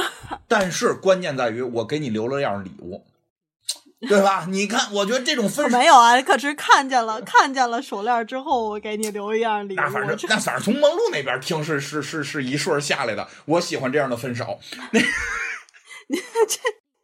这可太鸡贼了！就把就把朋友唯一的定情信物，老头给的定情信物，哎，给包，这本身也在包里呢。这这小包装就直这么对门嘛，直接就给踢到对门去了。然后打电话说，估计送到了，你看看有没有。然后呢，这梦露让他这个舍友一看，哎，真有一个，打开一看，嚯，这大钻石链子，哎，分分吧，我知道你是爱我的，我。梦梦露这会儿可贼伤心，伤跟他告别之后，伤心归伤心，但是看到了链子，这个心态是不一样。我跟你讲，这个心态的区别啊，如果没有链子，你可能骗了我，我是那种被骗的伤心，哦，就这种链子是那种带着，就是有着默默温情的伤心，就是哎，你说命怎么这么不好？终于有一个，我能理解你，确实。确实有苦衷。对 对对，那个是我天杀的，我他妈得杀死你！你能骗着睡我，你臭流氓，对吧？对吧？这不一样。你说，你说我分析对不对？是是是，没错没错没错。这这这真不一样！哎呦，就是我太理解他了。他是壳牌石油的二这个这个第二代二二代目，他现在得跟这个南美的一个。一个一个另一个这个政治集团，这个什么叫结婚这种政治联姻？对，人家说的也贼巧妙，人家说的就是 得对股东负责呀。这个家，对我得对股东负责。我现在被逼无奈跟富二代结婚。你听听人家这意识，合情合理。你这搁你对吧？你这这这搁别地儿就谁什么股东负责谁信呀？你这个对吧？咱们这他们就信，你得对股东负责。我得结婚去，对吧？然后梦露还还收到这链子，然后。心里边就就真那种感觉，就是哎，真是命自就是自己命苦啊！怎么遇到了一个相爱合适的人？都是哎，都是此情可待成追忆，只是当时已惘然。哎，就对，就是这样。这种带着遗憾的爱特别美好。哎呦，是吗？我就觉得带着金链子就就可，我觉得带着金链子，带着钻石线。不，你你你想想啊，不是这事儿是这样的，嗯。他又此情可待成追忆，他同时还有金链子。对呀，这个时候成成追忆，我觉得才有意义啊！就，然后呢？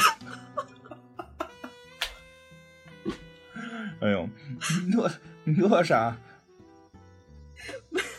觉得我觉得有点掰不回来。我现在想怎么往回掰？别掰，别掰，别掰，别掰！不是，我觉得这是好事儿，这是好事儿，别掰了，真的分手啊，该把钱还人家还人家，别他妈瞎占便宜，别最后人财两空，就别别往回掰了。我真觉得挺好的，总比真的当面说哦我特别爱你，然后说他妈一万句我爱你，但是我现在必须要离开你，因为我妈不同意。我觉得这就是最扯了，你妈不同意，你给我一套房啊，对吧？是。你真爱我，你把房，我跟你讲，我跟你说回来，我觉得季连海老师有一句话特别打动我，就是就是当年当年他就说说就都别吹什么这个，你就今儿看那意思啊，就是你今儿看俩明星在这儿说特别恩爱，明天微博微博离婚上他妈热搜，那他妈新浪的同事还得回去加班，对吧？人竟然还老师就说了，说什么呀？男人有钱都容易变坏，咱不是说就变坏会容易。那我现在爱我媳妇儿，我能做的是什么？我现在出名了，我把我所有现在我在爱她时候挣的钱和之前的所有钱全部都花到她名下，我现在挣的钱全部都给她。真有一天我变坏的时候，我媳妇儿是有钱的，至少我现在我爱她的这段，她是。这这个是值得的，而不是有一天我说我不爱你了，我想法把钱全都倒腾出来，然后最后把你扫地出门。那你对这就你对你之前的爱都是一种，就是你对你自己之前的爱，都都都是一种都是一种这种玷污。我觉得老师说的这个就就是真是有的。你看人家就人家就没说，哎呦我跟我媳妇儿不可能离婚，反正人到现在也没离婚，两口子过挺好，对吧？就 但是你你发现没有这个事儿啊，有一个问题，嗯这个事儿的问题是你有没有钱？那就是你有多少给多少。你季连海老师能有多少钱？他比那堆，他比他他他他比那些去去去美国那个什么什么在大厦里边跟走迷宫似的那个 穷穷多了吧？人就有多少给多少，什么就是这就是爱。我觉得这就是爱。你爱真的有可能哪天就没了。你你那你你你在爱的时候怎么表达？就是能我能把我现在我就为了我未来可能不爱你，我要把现在的东西能给的都给你，就是给你的一个保障。我觉得这个真的。不一般，这个这个这个就是挺挺高级的，嗯所以所以一般人是做不到。一般人真做不到，都到这会儿，就一旦自己要出名了，先想着我操，未来要是离婚怎么办？我先来个婚前协议吧，对吧？这这，对吧？完这个外外星人来接我了，母星来接我了，你得跟我走，你爸妈不能跟我走，都神经病，都是。就所以就是人家这，我觉得这个。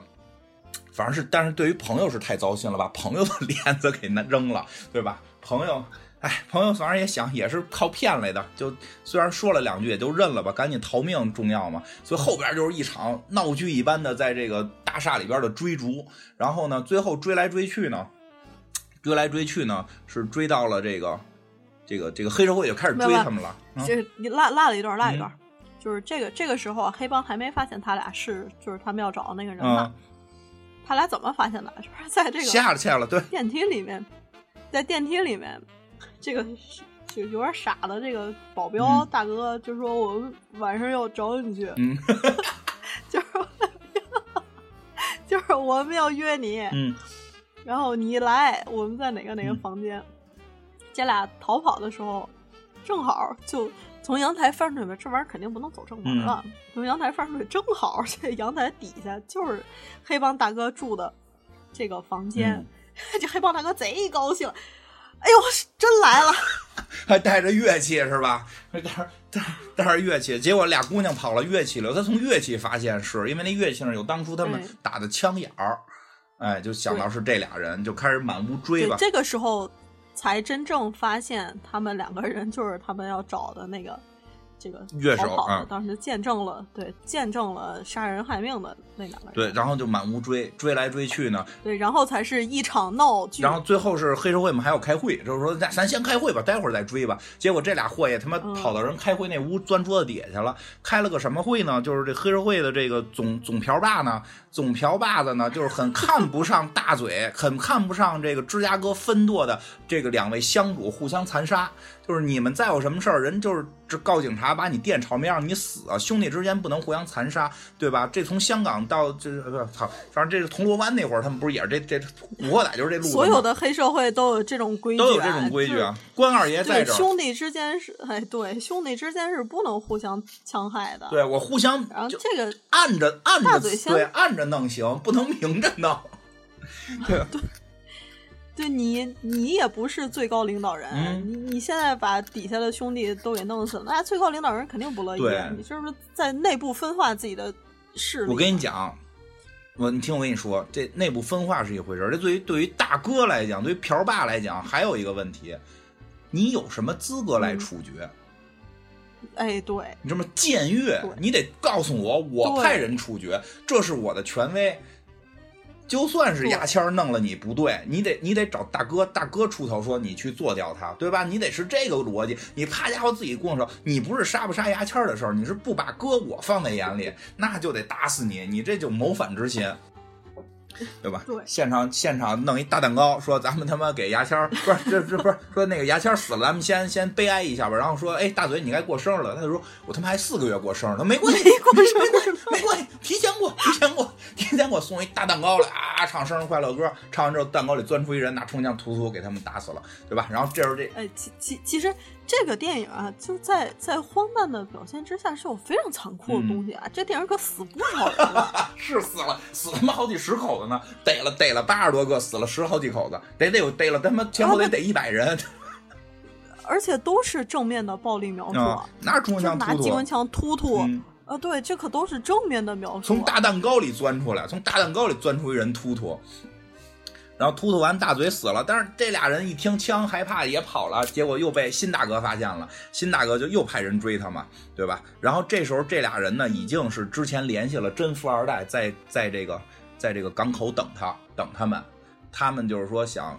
对吧？就是想从顺此逃跑嘛，顺此逃跑，是是这个陆路啊，已经走不通了。哎得走水路然。后他们就是想到了想到了这个富二代，他不是有游艇吗？这个游艇又用上了，这是极其巧妙。嗯，那得走水路。游艇又嗯，对，又连上这富二代，跟富二代说：“现在我要跟你私奔，咱们听着太像爱情了，听着太像爱情了，对吧？不要管你妈喜欢谁，咱俩私奔，对你要自己做回主。哦耶，就这种，对对吧？没错，你长大了富二代富二代心花怒放，嗯，就开着小艇在码头等他们俩。哎，他们俩就是最后穿着女装跑过去了。哎，梦露是怎么知道的？梦露也追过去了。之前还有一场表演，嗯就是他们在这个滑稽大戏，就是互哦相追逐大戏的这个过程中，梦露他们正在表演。这时候梦露唱了一首哦对对对失恋歌曲，对对对，想起来了。啊，对对，梦露唱了个歌。这首嗯，对这首失恋歌曲太动人了。吹萨克斯风的那个大哥突然就觉得自己这个渣男行为实在是太不好了，嗯于是良心发现，而且我觉得啊，其实他对梦露也是有某种真爱之类的情感，因为他只要鼓起勇气跟梦露去去吻别，而且他那时候是着女装的呀，嗯，是啊，去着女装跟梦露吻别的时候，就是说明他已经把这些呃一切的扮演什么的全部都撕破了。嗯那我现在就是要跟你告别，我要去亡命天涯了，啊我最后要要跟你要跟你吻别，无论是完成你的愿望还是完成我的愿望，都是一样的。波洛在唱这首失恋歌曲，那首失恋歌曲唱的也非常动人。嗯梦梦露在这个电影里面唱了两首歌，那那那两首真的都是影史经典的嗯一个女演员 solo 的镜头，嗯非常心碎。嗯，失恋了，还然后嗯穿着穿着女装上去跟梦露吻别，这时候梦露才反应过来啊，我的闺蜜就是 呃这个白马王子。还他妈是个家伙。但是梦露人家也不在乎，有了，还是被萨克斯手给扎扎萨克斯手手给骗了。对之前就一直被扎萨克斯手骗，他现在想，哎，再骗一次，骗一次吧，无所谓了，就 没错。毕竟是有爱情就穿。着高跟儿穿着高跟鞋蹬一自行车，哎，我不得不说，这俩男士也穿着高跟鞋跑，就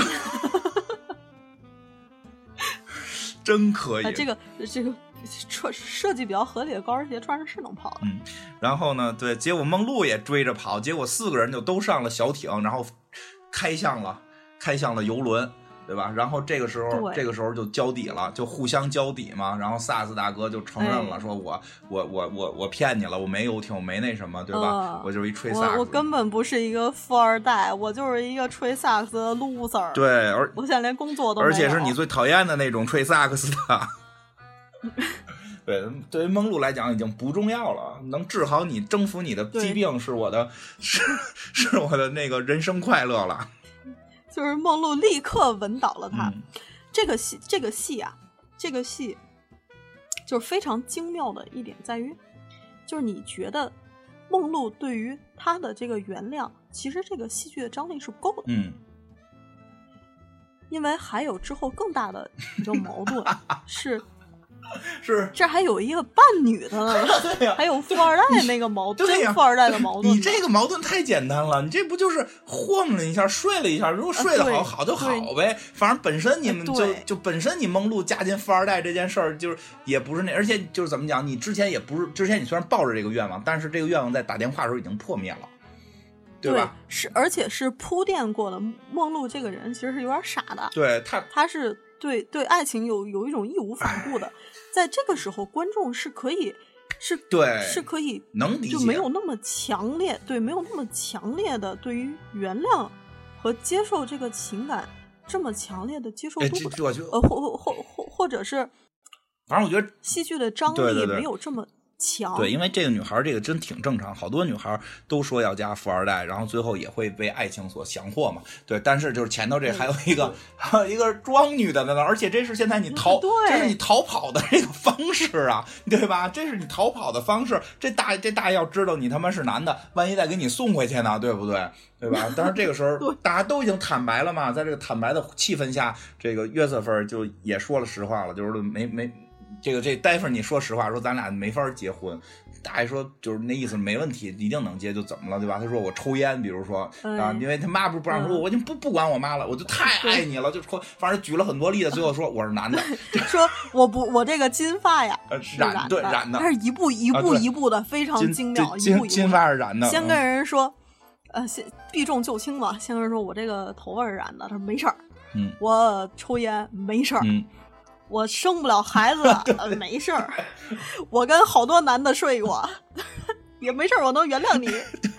最后，这是一步，这是一步一步的，这完全是通过台词、嗯两个人的表现给你表现出来的。最后一步跟你说，还很被逼无奈说，哎，被逼无奈跟他说，我这样跟你说吧，哥们儿，我是一男的。大哥也说没事儿，哎，他说的最后这一嗯句台词也是非常经典的一句，他说 “Nobody is perfect”。这句话，这句话甚至刻在了比利·怀尔德的嗯墓志铭上。嗯，哎，真是，就这个大哥，这这个富真真富二代大哥，最后因为爱，因为我真的爱你，嗯包容了你的一切，然后我明白没有人是完美的。是啊，这个就是我我们在看这个电影的时候，我就一直在想，就是最后这个闹剧它是要怎么怎么收？场？嗯，对，人它最后哎是一种这么巧妙的，是这种举重若轻的方式收场，并且让观众也可以接受这种方式去完结这整整个荒诞的戏剧的时候，是一种是这个戏剧真正拔高的。而且甚至说在那个年代能说出这种话，跟现在还真不一样。对，嗯就我们来想一想，这个这一切一切的矛盾，其实最终解决的方法，一个是梦露不在乎这个人是一个骗子，嗯另外一个就是 nobody is perfect，、嗯，是一种我觉得在当时那个时代也是非常先锋的。对啊，这个是肯定的这个就。是我想说，就是关于 LGBT 的讨论。嗯就这个电影里面到底有没有一些关于 LGBT 的东西？虽然它以一种呃男扮女装的方式去制造笑料嗯的同时，但它最后是收尾在没有没有任何一个人是完美的。嗯我们以爱来化解所有的矛盾。嗯，比我觉得比 LGTB 高级，就是它不是只限在这个这个少数人群上边儿，它是就像你说，它是用爱能化解很多矛盾。就像我们你说的，从一开始我完全无法理解这件事情最终会如何收尾。因为我们为什么觉得他们不能收尾？因为我们站在这里边的每一个人的角度都是无法接受这一切的，对吧？但是为什么片子里的人最后能接受？因为他们有爱，就这个嗯，这个就是它真正高级的地方。其实你说 LGBT 这个，其实也是当我们就是有爱的时候，这件事儿你不是个事儿。当你充满爱的，我真觉得充满爱的时候，人与人之间的差别跟甚至是偏见都不是问题。如果我们就是就现在太多情况，就是我们在想法儿让我们看似都没有差别，但我们却没有爱。这个这你差别是永远存在的，就会出现各种各样可笑的事情。你这对对吧？就这个特别高级的是，就就就是在这块儿，所以我觉得他不是要去核心讨论 LGBT，说这这我要拍一个我要拍一个穆斯林变性女同性恋，就 对，我不是要拍 黑人穆斯林，对吧？黑人穆斯林结过八回婚，黑人穆斯林变性女同性恋，我不是要拍这么一个东西，我不这这这对吧？这个就一不一，他那个可能就是那种东西，可能叫讨论 LGBT，这个不是，但是这个是一个包容着 LGBT 的这个问题的解决方式，就是有爱，没有人是完美的，就这你说这里边哪个人完美？每个人都他妈不着调没，错，没有好人。但是他们又都那么可爱，你就包括那俩男的之间，那也是一种爱，他不是就就就是那个约瑟夫跟戴芬妮之间，你所谓的那个了就是他了解为什么？对他最后这句 “Nobody's perfect” 对那个富二代说的，同时也是对观众说的。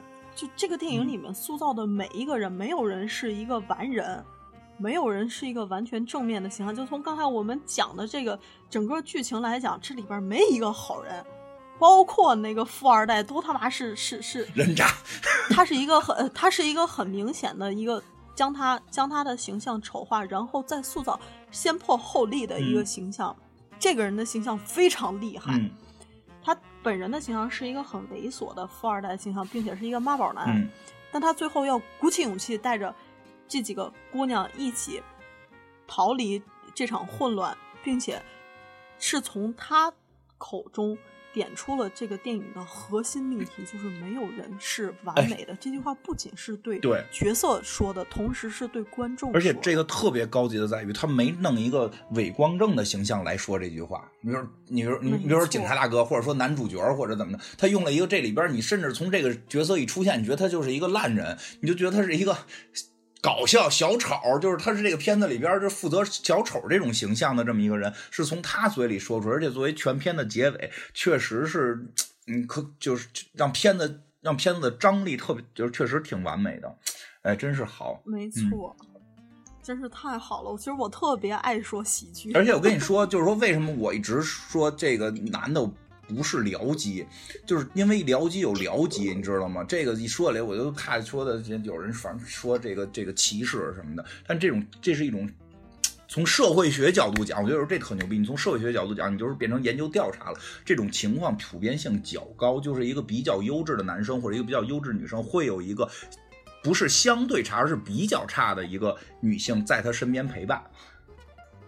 嗯，因为如果两个人水平差不多的话，她们一般就会变成闺蜜，闺蜜之间竞争了，就是一般会有一个差别。那种是僚机，它是一个伴随性的，它由于这个女生会更耀眼，它可以吸引很多男生，或者说那个男生更耀眼，可以吸引更多女生。在这里边，这个僚机它是有它的生存之道，它是要捕捉的。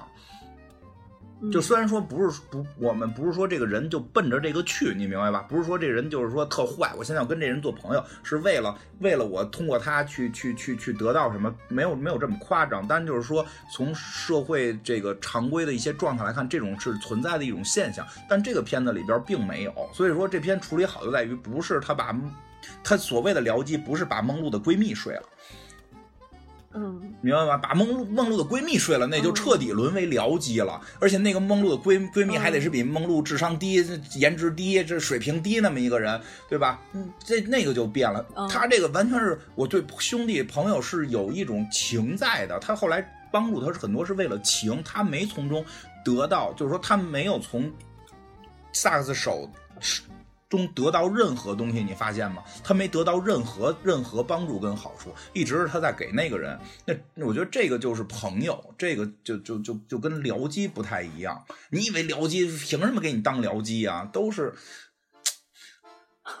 我不是太了解男性僚机了。女女性的也有，你没见过吗？你周围没有，我知道你不你没僚机，女性就嗯，对，我就没朋友。女性有时候也有，这跟男女没关系，这是这是一种形态吧。我我不好说现在社会上有没有，但咱们说从电影里边很多片子里边是这样。你去看片子里边，但凡这么处理，就是男配男配搞女配的，一定是男配跟女配都比男主跟女主要低一个级别。哦哦哦哦哦，你是不是现在脑子里已经出现好多片子名了？哦，你这么说我就大概明白了，就是这个了解啊，总得落得点啥。对。哎，他而且对他这个这个，我觉得就是最后大哥说这个，就是没有人是完美，就是你最后靠的什么？靠的是情，靠的是爱。他跟这俩这两个好兄弟之间，我觉得更多的伙伴关系也好，是同生共死过也好，或者说是现在他们本身，而且他们俩是个搭档，他们俩是个搭档的这种关系，在这种关系伴随下是是有这种情情感的，有这有这种情绪的。因为你会发现，虽然，嗯，虽然他是一个。一个刻薄的，很刻薄，啊，非常刻薄，是一个非常刻薄的喜剧。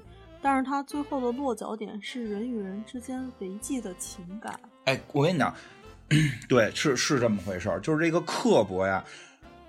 为什么刻薄都是？为什么刻薄？就是由于他的刻薄，就是刻薄在别人没有爱你，你你你你能懂吗？你你就他不会刻薄有爱的人，他去刻薄的所有的事儿都是这个人没，就是没有爱，缺乏了人性。就我是这么理解，就是就就跟钱，就跟钱钟书先生说站在人生边上似的，我跳出人类去看人类，觉得人类多搞笑，但是他从来没有跳出人类站在人生边上看人类之间的爱多搞笑。看到都是人类没有爱你是多搞笑，你不是站到动物角度去看，我操，你们人怎么不把朋友给吃了啊？缺心眼儿吧？从来都不会有这种想法，他都是说，哎操，人类怎么把自己的朋友都害了，跟动物一样，这太搞笑了，他。对吧？所以这种刻薄跟跟这个刻薄的人，往往都是本身。我不是说社，就是我不是说那个日常 生活中刻薄的人啊，我就是说在艺术表达上边，有时候你会觉得在喜剧层面有刻薄的人，你又他又是写的很好的话，往往这个刻薄的人是是有爱的。因为如果他的刻薄又没爱，他的作品不会好，他的作品会变成会变成变成一本怨妇小说。就对，没错，没错。我觉得就是有一些。一些让我非常讨厌的喜剧，就嗯，一些嗯，就是嗯嗯，对，别说名了就，嗯嗯，那些电影吧，它各种表现形式的喜剧，让我非常讨厌的一点就是，它从头到尾都刻薄。对啊，而且从头到尾没有宣传任何一点点他认为好的，或者是。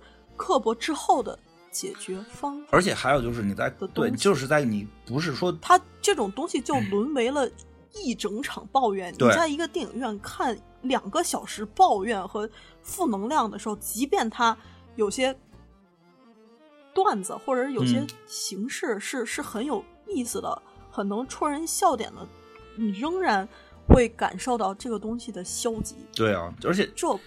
而且就是你要对什么点刻薄，你不是对你不是对人先天残疾去刻薄，你你要刻薄的都是由于由于由于时代也好，由于什么也好导致的无人类的无奈，或者人与人之间这种人性的缺乏，你要刻薄的是这个，而不是刻薄说这个人这个这个这个这个先天有个残疾，或者说怎怎怎么样这种，那你就不那对吧？这这是区别嘛？你看这个片子其实有这么多。这这这这个这个，他都扮成女性了，但是也没有，就是他的处理方式依然是男性扮成女性，但你不会觉得这事儿刻薄，就是他不是在他不是在讽刺，或者这个这个咱们有有男的穿成女的，而且他也不是你你会你不会觉得他消极，不会觉得他纯为了讽刺而讽刺，对，他是因为。他是有他是有目的的，因为他纯为了讽刺而讽刺，这事儿特别没意思。因为因为在故事里边，他们是有前因后果和走投无路和现有状况，只能走向穿女装这条路。对，所以大家从来都不会觉得，就是穿他穿女装的这种搞笑，好像是不是在刻薄这种有有异装癖的这种这种人，或者对吧？或者说有性别认知障碍对，他一点儿都不会让人有这种感觉，因为那个是这两个角色在故事里边走投无路，必须到这儿，而不是我们穿女装是为了哄大家笑一下，对吧？就对我我不这个这个设定不是为了捅你的时候，它在整个戏剧中有作用的时候，你一定一定会在戏剧结束的时候，因为他女装或者他异于常人的表现而有所思索的时候，而且这就是这个才是这就是对对此高级的应用。这就是大师的厉害。如果我嗯们、对对，所以所以人家才是大师嘛，就致敬三十多处这个别不叫老说人大师。所以说我，但是你要想这剧本创立之初，就是特别有意思。它创立之初，咱们回想啊，他们在写这个剧本的时候，一定不是讨论说我们禁酒，我们要拍一个禁酒时期的喜剧片儿然后有两个人，哎一定不是，一定一定不是这么聊，一定是聊，哎，咱们拍他们一个男的穿女的的吧，一定特别逗。其实，其实找的笑点动机是一个，人大师的水平就让这事儿合理性，让你不觉得你看的时候被被被被被被这个被这个叫什么这个这个歧视或者怎么样这种，对吧？其实动机是一样的，这就是水平，这就是 大师的手法，确实厉害。没错，嗯我觉得我我现代的喜剧就最后真的还是还是说，就我我我觉得很多喜剧都沦为一种刻薄的或者消极的抱怨。就你看完这个电影笑完之后，觉得他传递的价值观简直，哎呦，是啊，你看这里边梦露这个角色，这这梦露这角色，这你要说这不是好人啊，对吧？多可那可不，没有一个好人，没一个好人、啊，他们都那么大家都心怀叵测，他们都那么啊可爱，因为连那个连那个经理都不是好人。但是我们生活中我们是好人吗？对不对？我干过多少缺德事儿，对 吧？对不对？而且他最后最后发源的东西，不是说让你给自己的刻薄或者给自己的问题去找一个借口，嗯不是说我是我是一个 loser，我就活该是一个 loser，我当一个 loser 我就有道理，嗯不是这样的。他最后是告诉你，我现在是一个 loser，可是我不要再成为一个 loser，、嗯，多好呀！我要怎么样化解这些矛盾？怎么样去释怀所有的悲伤？多好我！觉得这这个真的是喜剧表达非常高级的地方。就真的喜剧大师在整个电影史上，人类戏剧史上都是屈指可数的，就是因为这个。嗯，喜剧它不是说你一个一个喜剧去隔着你逗你笑就笑完就完了，真的嗯不是笑完就完了。我们看到很多当下的，或或你说或者你嗯看到的很多电影，甚至他，我不知道是为了什么，我不知道是为了什么，他自己的价值观和他的表现是是撕裂和扭曲的时候，我知道，我得录完了告诉你，我不能现在在节目里说。我知道你在说什么，但我会录完节目告诉你为什么这事儿我。我我我门儿清，我跟你讲，你 你你多出去见见因为你是你你只能你只能最后一声长叹，把它归类为，哎呀，他也是要恰饭。不是，我回头告诉你吧，你只要见的人多了，你就知道，就是这类人就是这种认知，这类人，而且是我们的常规认知的一类人。有一会儿跟你说这个，这个节目里说不太合适，就。但就但我但我突然忘了我刚才要说什么了，真真嗯，来你继续，我再想想。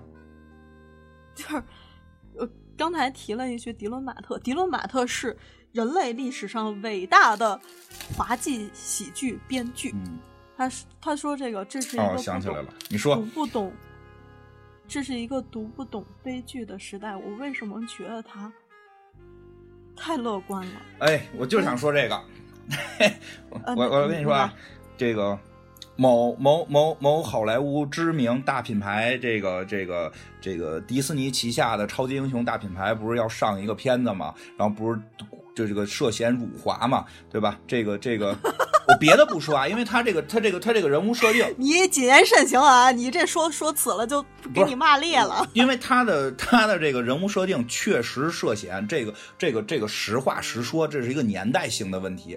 这个我们现在抵不抵制，这是大家仁者见仁，智者见智。但是我们不得不说，这个角色的设定在早期那个时候，冷战那个时候，确实是钢铁侠也是。所以我有时候这这就多了不说，我就说里边有一个问题，就是他这个里边不是有一个女女女演员嘛？女演员不是长长得不好看嘛，对吧？咱实话实说，长得不好看，我也觉得长得不好看，对吧？但是呢，这女演员说了个，就是有曾经呢，就是有一次表演说过一段话，这个后来被很多人呢拿出来去诟病，说说这女演员不好，说这女演员不知天高地厚。女演员说呀，她走在街上，经常被人认出来，问是不是叫章子怡。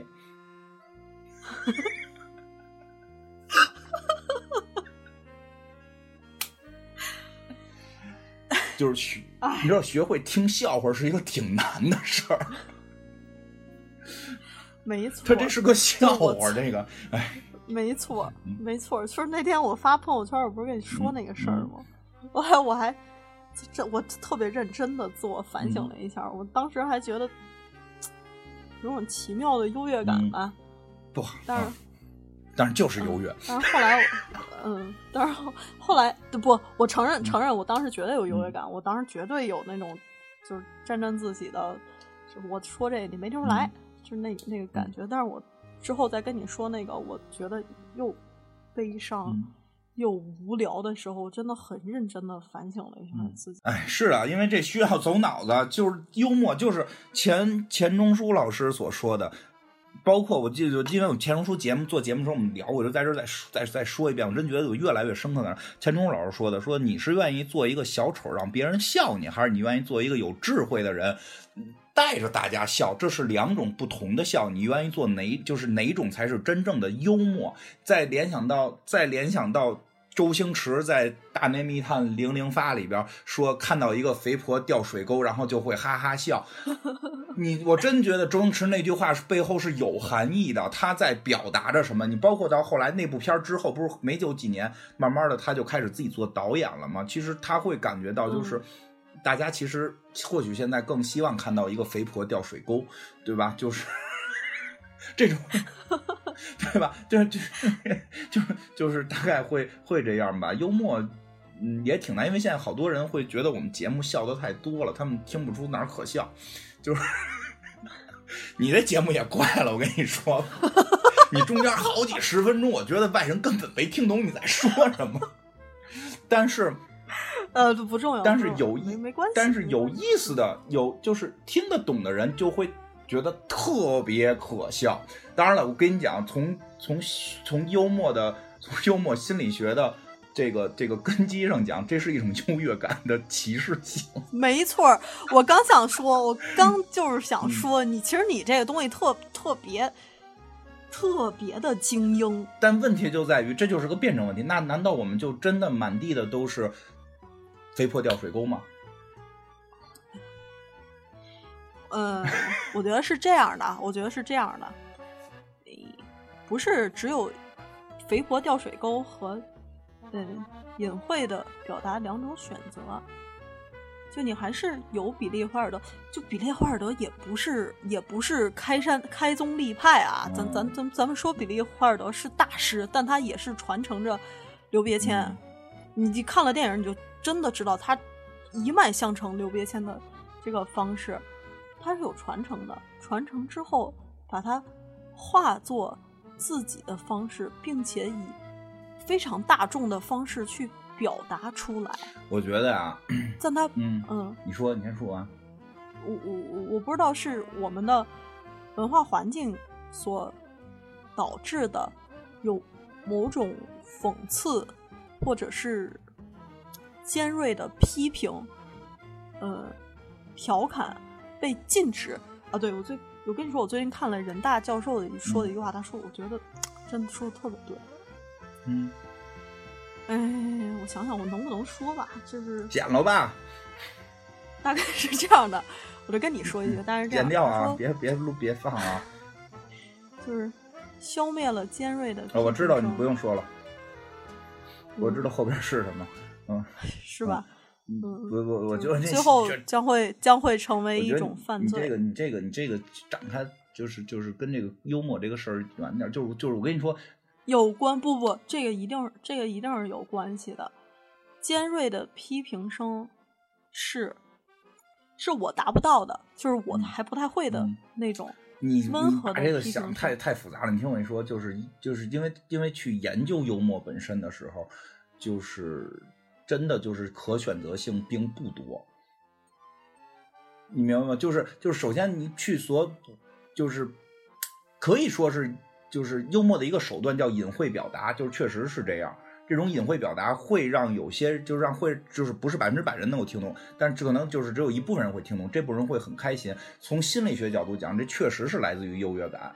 这跟看恐怖片是一个原理，那我们不拍恐怖片了吗？这个不是说真的成成真正的歧视和所谓的精英主义，你你这个要区分开，这是一个人性本性。你知道恐怖片也是源自于优越感吗？就很多人爱看恐怖片，是由于你看恐怖片的时候，你知道自己不是片中人，而且你会发现恐怖片的人的智力都比你低，你总在问为什么这个人要分开，为什么这个人那个这个这有鬼屋非要进，他不进你就这就不是恐怖片了，或者说如果那种极恐怖那什么，你你你看的你就会不会觉得有意思？看恐怖片儿的要求必须是观者要比要比演者的智商要高。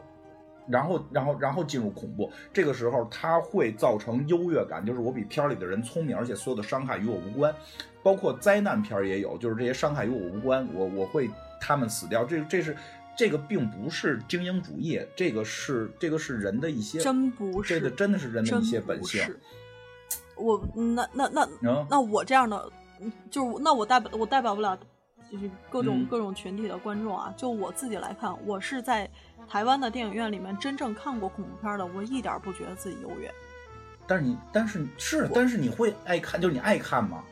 你首先爱看吗。我爱看，我非常爱看。是现在不是这就七月七农历七月我跟你讲他所以说这件事儿不是优越感，但他只是从心理研究角度讲，你明白？这是两件事儿，就包括幽默那个也是，他那个是心理研究的优越感，而不是真实。你说你看完了，哎呦，我觉得我比别人别人优越，所以它不是一个事儿。你你能明白我我说这意思吗？他是从心理学的角度，你为什么会看完之后？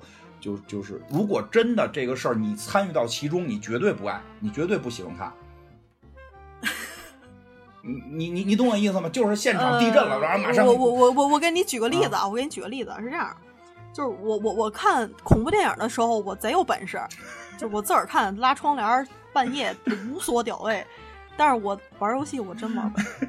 所以啊，所以他是他是有有那是我所以就说那个你不要把它想象成是精英的，我觉得这点没意义，到时候你都删了吧。我跟你说，那个不是精英的优越感，那是人的一个本性。我还是比较欣赏类似于这就是这这种高级的幽默。高级的幽默一定不是百分之百人看得懂的。我我我我觉得咱咱们两个人啊，嗯咱们两个人的核心分歧不是说对于优越什么之嗯之类的探讨，我们两个人的核心分歧是，我觉得高级的幽默就是服务于人民大众的，包括艺术、文学，一切一切的人类的文化都是优先服务于人民的。唉，那可是，这个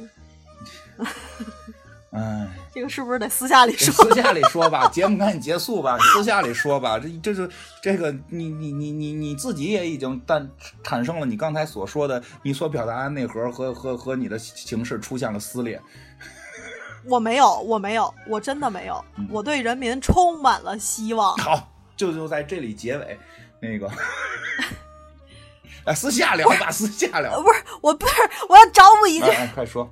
你让我找补最后一嗯句。比利·怀尔德这个电影可是大众商业电影，它可不是拍给少数精英们看的。嗯，对，你说的对。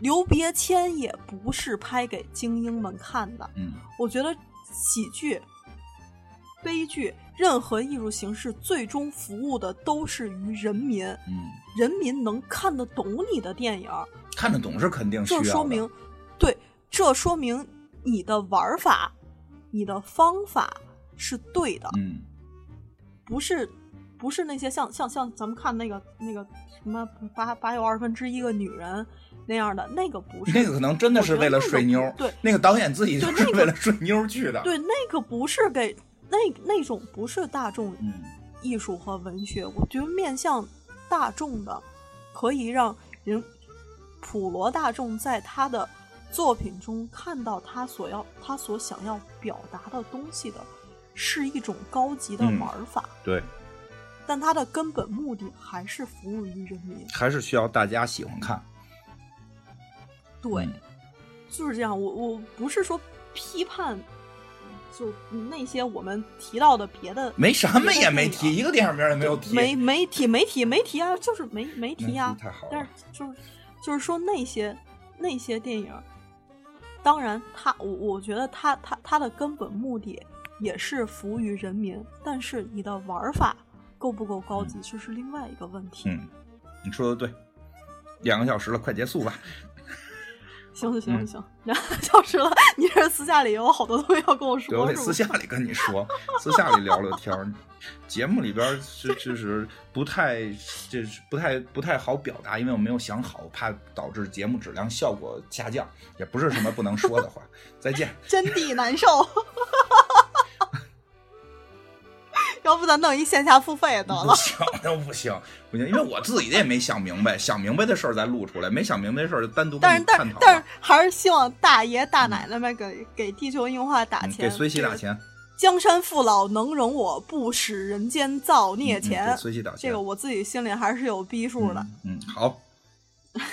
对，打钱是为了激励创作，谢谢各位大爷大嗯奶奶们。本期节目就到这里，谢谢大家，谢谢金花，好，拜拜。拜拜，下期见。 I'm through with love. I'll never fall again. Said adieu to love. Don't ever call again. For I must have you on no one. And so I'm through with love. I've locked my heart. I'll keep my feelings there. I've stocked my heart with icy frigid air. And I mean to care for no one because I'm through with love. Why did you lead me to think you could care? You didn't need me, you had your share of slaves around you to hound you and sweat with deep emotion, devotion to you. Goodbye to spring and all it meant to me.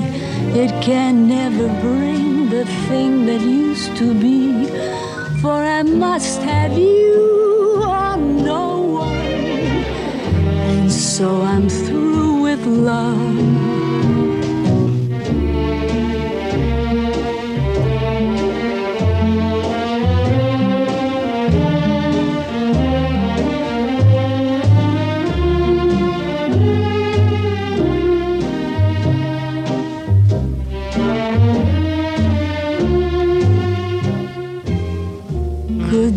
Spring and all it meant to me. It can never bring the thing that used to be. For I must have you or no one. And so I'm through with love. And so I'm through with baby. I'm through love.